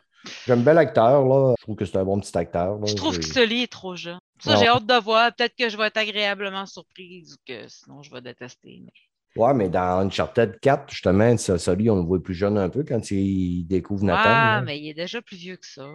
Ouais. Il a pas, Bon. je sais pas, il file pas, Sully. Je l'aime, Bon, cet on va avoir encore quelqu'un qui va dire Ouais, c'est pas comme dans le jeu puis dans le livre, Colin de Bin. Ouais, c'est tabarouette. Ben écoutez, pour terminer, c'est quand même euh, presque une heure et demie qu'on jase euh, et plus. euh, On va closer la, la portion. Amel, elle voulait nous parler d'un livre, La légende de. Marwin. La légende marvinienne. Marvinienne, pas Marwin, si Marvinienne. Non. en fait, c'est une nouvelle série de livres euh, écrits par Brian Perrault, celui qui nous a offert euh, la série Amos d'Aragon, OK. qui a je ne sais pas combien de livres, de centaines de livres, en tout cas, je ne sais pas, je me suis jamais plongée là-dedans. Fait que là, il recommence, il y a deux tomes de sortie, La légende marvinienne. C'est super bon, c'est à saveur médiévale. Euh, on joue, on joue, on joue pas, on lit, on suit l'histoire d'un petit gars de 13 ans qui s'en retournait chez eux, son BMX avec son sac d'école, euh, son sac à dos, puis pouf, il échoue dans une genre de prairie, il sait pas où est, son, il a fait un accident, son bicycle est sans dessus-dessous. Puis là, il y a quelqu'un qui vient le rencontrer qui s'appelle Pell Vos le Nice. On se rend compte qu'il a été plongé à l'époque médiévale. Puis là, il s'en rend compte en jasant avec le gars, puis avec sa sœur aussi, Dandrane, euh, quand il l'amène au château. Puis dans le fond, ce que ça va faire, c'est que euh, Marvin, dans le fond, c'est Marvin, le, petit gars de 13 ans, c'est pour ça que c'est la légende marvinienne.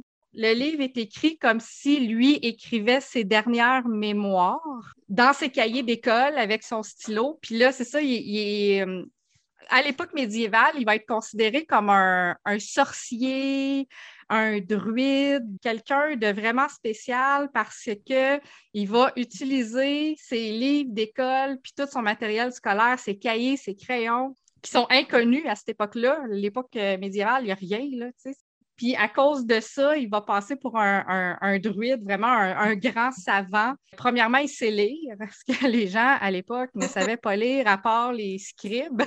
ben ouais.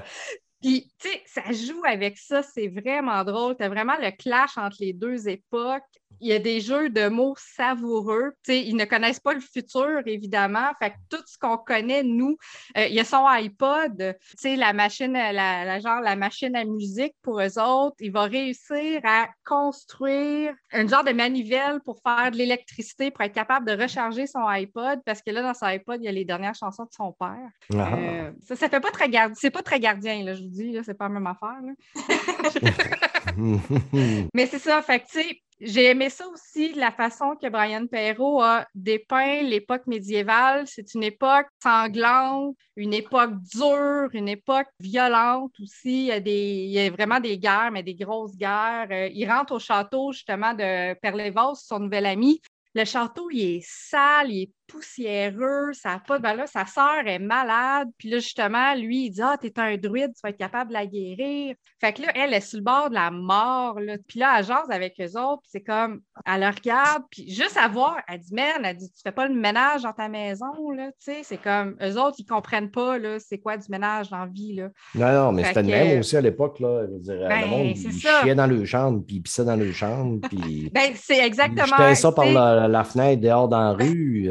Euh, fait que là, lui, il va les revirer de bord. Il va dire non, à compter de maintenant, il faut nettoyer le château, il faut que ce soit propre. Il dit Moi, c'est pas vrai que je vais coucher dans un matelas que je ne sais pas qu'est-ce qu'il y a eu dedans avant.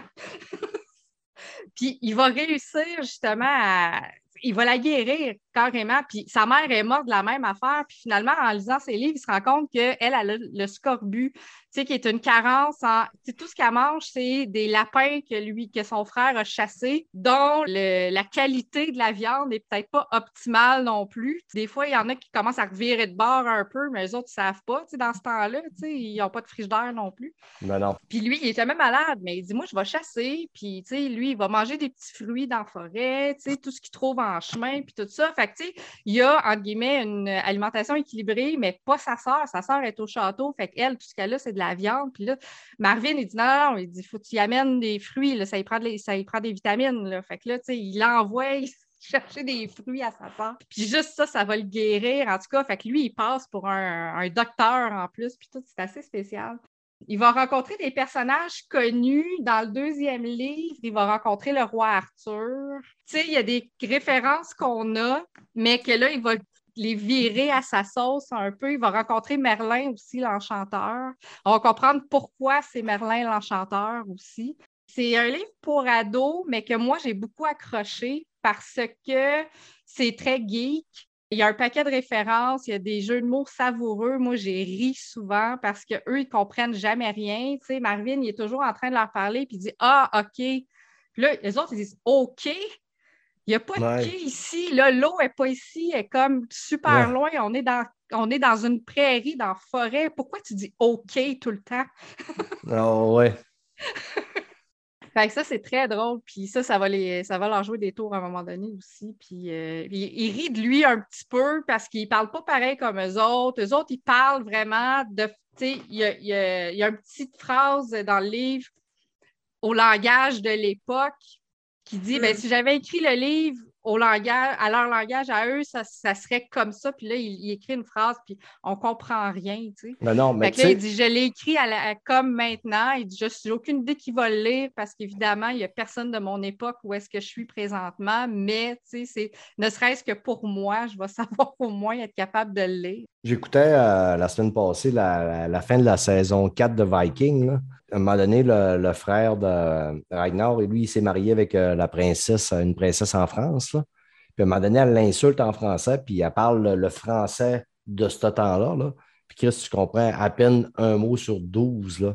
Je veux dire, euh, on serait téléporté aujourd'hui, mettons, au Moyen Âge, même si on serait en France, il y a des grosses chances qu'on ne comprendrait même pas 10% de ce que le monde nous dirait. Là. Non, non, non, non, c'est sûr, c'est clair. Mm. Le langage a changé avec le temps aussi, c'est sûr. Ben ouais. là. Fait que... Puis là, c'est ça, c'est- ce qui est drôle aussi, c'est que euh, son ami, il vénère son BMX, parce que c'est une bicyclette. il comprend pas c'est quoi ça. Lui, il dit T'as un cheval en fer. Ah ouais. Il dit Tu le nourris avec quoi? Là, il essaye d'y amener du foin. Là, il dit Non, non. Il dit Mon BMX, il mange pas, là, c'est correct. Il mange pas, mais il va mourir s'il mange pas.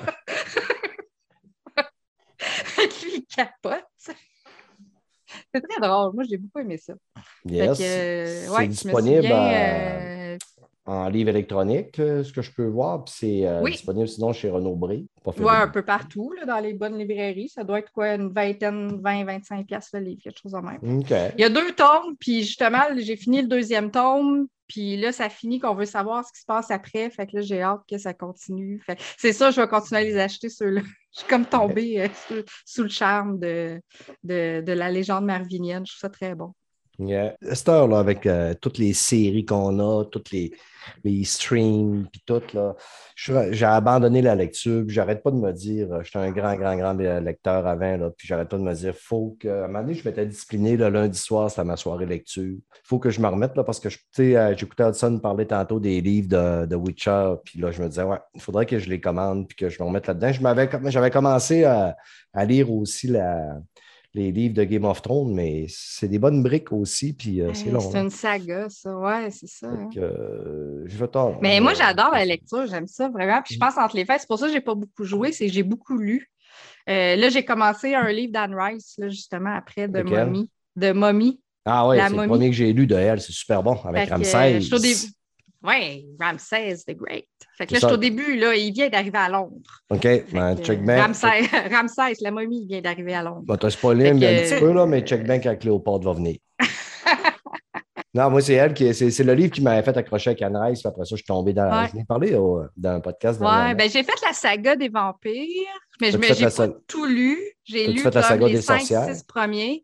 Non, j'ai pas fait les sorcières non plus. Ben, les Ben, vampires. j'ai juste fait les vampires. C'est ça. Les vampires, là, 5-6 premiers, tu peux arrêter, là, parce qu'à un moment donné, là, euh, moi, je me suis rendu. Ben, même note que le démon, là. Puis, euh, à Ah, j'ai arrêté après Armand, moi, c'est ça. C'est ça. Ah, je pense que l'ai c'est lu, celui mais- après. Mais normalement, c'est plate en crise, là. C'est Puis- ça, j'ai comme arrêté après ça. J'ai comme... Il y ça. avait un ou deux que j'avais achetés, justement, mais je les ai même pas lus. Puis là, je les ai, je les ai redonnés à ma belle-sœur parce qu'elle voulait les lire. tu sais. Fait Les que- sorcières, je ne me trompe pas, je pense que c'est trois tomes ou deux tomes. Là. Ah, Mais l'heure des sorcières, c'est vraiment très bon. C'est même meilleur que les vampires. Tu Ah. OK, cool. Tu vas retrouver aussi, là, Talamasca qui est là-dedans aussi, tout ça. Là. Parce qu'à Ouais, un moment tu sais, il y avait eu un film, je je pense. pense que c'est dans à un moment donné, que ça se croise, euh, justement, les sorcières Ouais. et tout ça. là. Euh, Lance-toi là-dedans. Sinon, aussi, il y a du David Gemmel, qui est très, très, très, très bon dans le Heroic Fantasy. Là. Tous les livres de David Gemmel sont complètement insane. là. Il y a le- l'histoire sur Troie aussi, là. Le Chevalier du Lac d'Argent. Troie, c'est trois tomes. Là. Je l'ai fait lire à plein, plein, plein, plein de personnes. Je l'avais fait lire à Dominique euh, sur le podcast, qui avait vraiment adoré. Euh, mon fils l'a lu deux fois. Moi, je l'ai lu trois fois. Euh, je l'avais fait lire, écoute, à ma coiffeuse. Je l'ai fait lire à plein de monde, toi, puis c'est malade. Mais du David Gemmel, si vous aimez ça lire du Heroic Fantasy, c'est ce qui se fait de mieux. Ah, je Cool, le les connais amis. pas, mais checker ça. Oui, oui, oui, je te le dis. Sinon, je t'en passerai. J'en ai quelques-uns ici. Là. Je te les enverrai par la poste, puis tu me les renverras. Ah, ben non, ben non, fais pas ça. J'ai j'ai une bibliothèque pleine chez nous, puis je pense que j'ai lu la moitié des livres que j'ai ici. Fait que je suis pas rendue au point d'en emprunter à quelqu'un. Yes. Fait que les amis, on va faire la, la, la, la- la taf, comme disent les Français, pour notre podcast. Prochain épisode, Euh. euh, sûrement avec les boys. Là, euh, j'ai fait euh, deux épisodes de Brady et ses drôles de dames. On va faire Brady et ses drôles de clown pour le prochain épisode avec les boys. Merci les filles. Mireille. Merci beaucoup. merci. Bon retour au travail, Mireille. Merci, ça va être dur, mais je suis capable. Mel aussi, retour au travail. Ouais, une autre année en Yeah. force. Puis toi, Hudson, t'as pas arrêté. Euh, ouais, t'as arrêté à cause de la COVID. Ouais, j'ai arrêté à vacances cause de la forcées. Mercredi ou jeudi, je devrais être euh, apte à y retourner. Bon. Moi, mes prochaines vacances, c'est le 18 février, lors de la sortie de? Pas déjà. Forbidden West. Ouais, Ouais. oui. Ouais, Déjà? Ouais, 18 Ah, ben. février. Je pense pas qu'il va y avoir de retard. Là. Le reporter, on va On l'espère. On sait jamais. Suspens. C'était possible. Yes. Fait que les amis, on se voit au podcast 146. Bye bye. Bye.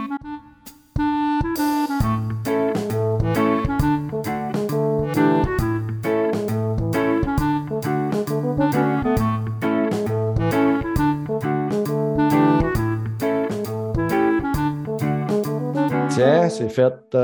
Ah, J'ai une migraine qui est en train de décoller. Là. Oh non. que, euh, ouais, là, je même. Je sais pas si c'est à cause de ma, ma nouvelle écran là, qui est, trop clair dans ma face. Là, j'ai mon écran de laptop qui m'éclaire, j'ai mon nouvel écran qui m'éclaire. là. J'ai, trop de lumière dans les yeux. Ça doit être pour ça. Ben, j'en perds mes lunettes. que je vous libère, les filles. Merci beaucoup d'avoir été présentes. Merci, Hudson. Ouais, que, merci. Merci, euh, merci vos participations. Et puis, euh, moi, ça me fait toujours plaisir de parler euh, de trucs que j'aime. Parfait. Ben, quand tu auras du stock, contacte-moi, puis on, on te fera un, petit spot. Ouais, je suis en train de me demander si je prends Amazon Prime ou Disney Plus pour euh, fouiller sur les nouveautés là-bas. Ah ben, ça dépend, ça dépend ce que tu aimes vraiment. C'est sûr que Disney Plus, il, il commence à avoir pas mal de stock. Là. Mais tu sais, ben, c'est Marvel, Marvel, euh, Star Wars. Ah, euh, c'est parce que les deux ont du contenu différent. Fait que moi, je suis contente d'avoir les deux parce que justement, ça se complète. Moi, Disney Plus, c'est surtout pour les films, si t'aimes les trucs de Marvel. Puis Là, euh, ça fait deux, mais- trois fois que j'entends parler d'un film sur euh, Prime qui est sorti, là, de Green Knight, là. Chevalier Vert, ce serait sur euh, la, la- la légende de Lancelot, puis de. Ah ouais? Ouais, c'est ça, là. Ça fait qu'il paraît que c'est très, très, très, très, très bon. Euh, super bon contenu, super. Que je me taper ça, là. Ça paraît que c'est un film. Sur Prime aussi, ça permet de- d'avoir euh, de la livraison gratuite. Puis euh, moi qui joue à League of Legends, des, des primes en plus. là. Ah Ben, ouais, moi- mon, mon garçon a ramassé plein de trucs dans GTA à cause de ça. Fait que il donne plein de. Il y a, il y a le gaming que le monde le savent un peu moins, mais ça. Moi, à l'époque, j'ai pris Prime Vidéo parce qu'en plus, euh, moi, euh, je commanditais Radio Talbot. J'ai- tu sais, à toi et moi, j'ai envoyé, euh, je pense, mettons, euh, 5 canadiens, ce qui se transformait en 7 piastres, quelque chose US. Là. Puis là, quelqu'un m'avait dit, ouais, mais prends Prime, prends Prime Amazon Prime. Tu as le droit de donner un abonnement gratuit par mois. Fait que là, je me trouvais à sauver ce que, l'argent que je donnais à Radio Talbot, puis ça paye mon Prime. Ça fait que Mm. automatiquement, il se payait tout seul. là. Ça fait que ça ne me coûtait pas plus cher de ramasser Prime. là. C'est ça. Puis là, il y a, il y a Crave là, qu'il faut que je me réabonne. là. Mon abonnement a tombé, mais Crave, c'est tellement cher, Chris. Ah, moi, j'ai oublié, hein, non. Je, Ouais, je mais le là, considère euh, même pas, il est trop cher pour moi. Là, mes flots euh, gossaient. Là, Là, on n'a plus, on a plus euh, Crave, ça. Puis là, j'ai dit, là, papa, il paye pour tout. Là. Disney, euh, Prime, euh, Netflix, tout. Là, là, Ben, quoi, ils ne peuvent pas en payer là, un, ils ont eux dit- autres, Ben, puis, c'est ça qu'ils ont dit. On, on va coter. Ben, je dis, gars, on va faire une affaire. C'est 200 pièces par année. Là. Donnez jusqu'à 50, ça va vous faire 100 pièces à deux. Puis moi, je vais mettre ça l'autre 100 pièces. Moi, je vais payer plus cher. Puis ils m'ont dit oui, mais ils ne m'ont pas encore envoyé d'argent, c'est que je ne l'ai pas encore pris. Mais là, il y a la nouvelle série là, que, tu sais, le, le gars qui était dans Suicide Squad, là, qui s'en vient, là, je n'ai parlé sur le podcast, là, euh, correcteur ou je ne sais pas trop quoi, qui s'en vient. Là. Le Peacemaker? Peacemaker qui s'en vient au mois de janvier. Ah mon Dieu, ça me Oui. tente tellement pas, ça. Ah, moi, je je sais pas trop quoi penser. C'est comme je suis pas J'ai vu. Suicide Squad, puis le Peacemaker me tombait ses nerfs. Fait que je dis, ah non, je pas regardé une série Ouais, avec lui. ben, moi, j'ai vu les previews, puis j'ai trouvé que ça avait l'air comique. Là, fait que, on j'ai vu aussi un autre. euh, on va avoir aussi Game of Thrones, qui pas Game of Thrones, mais euh, Seigneur des Anneaux qui s'en vient là-dessus. Non, le Seigneur des Anneaux, c'est sur Prime. Mhm. Mais ça n'a pas été annulé, ça? Non, ben non, ben non, ben non. Ils Non. sont en production même. Ah, OK. Ça s'en vient, euh, mais cette année, si je ne me trompe pas, euh, Seigneur des Anneaux. Il y a la réunion d'Harry Potter aussi, là, je ne sais pas si. euh, Ouais, je l'ai vu, Le- ça. Moi, je l'ai pas vu. J'en ai C'est-tu pas bon? parlé? Ben, c'est correct. C'est des entrevues. tu sais. Ils ont fait une erreur, hein? Ça a l'air qu'ils ont, ils ont, ils ont- ils ont mis une photo. Ils voulaient mettre une photo d'Emma Emma Sto- Emma Ouais, ils n'ont pas mis à la bonne, hein? J'ai Ouais, vu ils ont- passer ça. Ils ont mis une photo d'Emma Stone au lieu d'une photo d'Emma Thompson quand elle était jeune. Que Emma pendant, pendant qu'ils ont montré ça, ça a l'air. Hey, j'ai même pas remarqué. On pas parlé, mais ça a sorti euh, par après. là. J'ai vu ça sur. Internet. Ouais, j'ai vu passer ça Il aussi. y a quelqu'un qui a dû se faire parler en tabarnak après ça. Là. J'ai même pas remarqué. Ouais. Mais non, c'était correct, mais euh, c'était pas. euh, c'était- tu sais, c'est- c'est pour les fans. C'est vraiment pour les fans parce que les acteurs qui racontent leurs expériences de tournage, tu sais, puis en plus, les trois acteurs, c'était leur premier gros rôle. Mhm. Puis comment ça les a propulsés dans le vedettariat aussi, puis comment ils ont vécu, puis qu'ils ont joué avec des icônes aussi du cinéma, fait que Ouais. britannique. Fait Lui qui faisait Ron, on ne voit pas nulle part, par exemple. Là, à moins qu'il Ben, il a joue- fait une Ouais, série, il y a une sur série. Netflix là, une couple d'années. OK. Ouais, a Quand même une bon, ouais, j'avais aimé ça. Je me rappelle plus. une comédie, là, ouais. Ouais, ouais, c'était drôle. Il jouait à Mais je Destiny l'ai jamais vu ailleurs, série. par exemple. Mm, Non, moi non plus. Moi non plus. Mais peut-être que c'est dans des trucs britanniques aussi que, tu sais, on sortent moins, pas, euh, qui sortent pas de là. Il y en a aussi, c'est plus local. là, il fait du théâtre. Ouais, ils théâtre. disent pas, ils disent pas qu'est-ce qu'ils font maintenant, par exemple. Ça, j'ai pas vu de, de petits blocs là-dessus. Même Daniel Radcliffe, euh, tu sais, on, on l'a vu dans une coupe Ah, il de fait films, du cinéma, ouais, c'est ça. Il fait il cinéma. fait. Je pense, il y avait pas de- je pense qu'il y avait une série à un moment donné, c'était peut-être plus régulier aussi, mais je l'ai vu dans. Il a, il a fait une couple de films, là, puis Euh, autant sérieux que comédie. euh, il a fait euh, ça avec Adam Driver aussi, je me souviens Mm. nom. Là. En tout cas, on- il a fait quand même une couple de trucs. Il en a fait un qui c'était plus comme suspense horreur. Là. Ça se passait genre dans l'ancien temps. Mais en tout cas, moi, je l'ai vu dans plusieurs affaires depuis Harry Potter. Mm. C'est Oh vraiment oui, qu'on a vu le plus. Ben, Il a alors, fait une nouveauté dernièrement. qui ça? Daniel Daniel Radcliffe? Ouais. Ça se peut, ça se peut. Je sais que moi, en tout cas, il a toujours été quand même actif là, depuis, euh, depuis euh, la fin. Ah de- ouais. Il y en a-tu qui, sont, qui, sont- qui ont écouté les animaux fantastiques? Ben, moi, j'ai vu Ah. les deux, mais il n'y en a pas de nouveau. Il n'est pas sorti encore. le Le troisième, ça en C'est est les année. secrets de Dumbledore. ouais, ouais. Ouais. Moi, je l'attends impatiemment. J'ai vu les deux autres. J'avais trouvé le deuxième un peu plus dark, là, mais j'avais trouvé ça quand même bon. là. Bon, ça s'écoute bien. Mm. Mm. Bon, c'est bien. OK, on ferme ça. On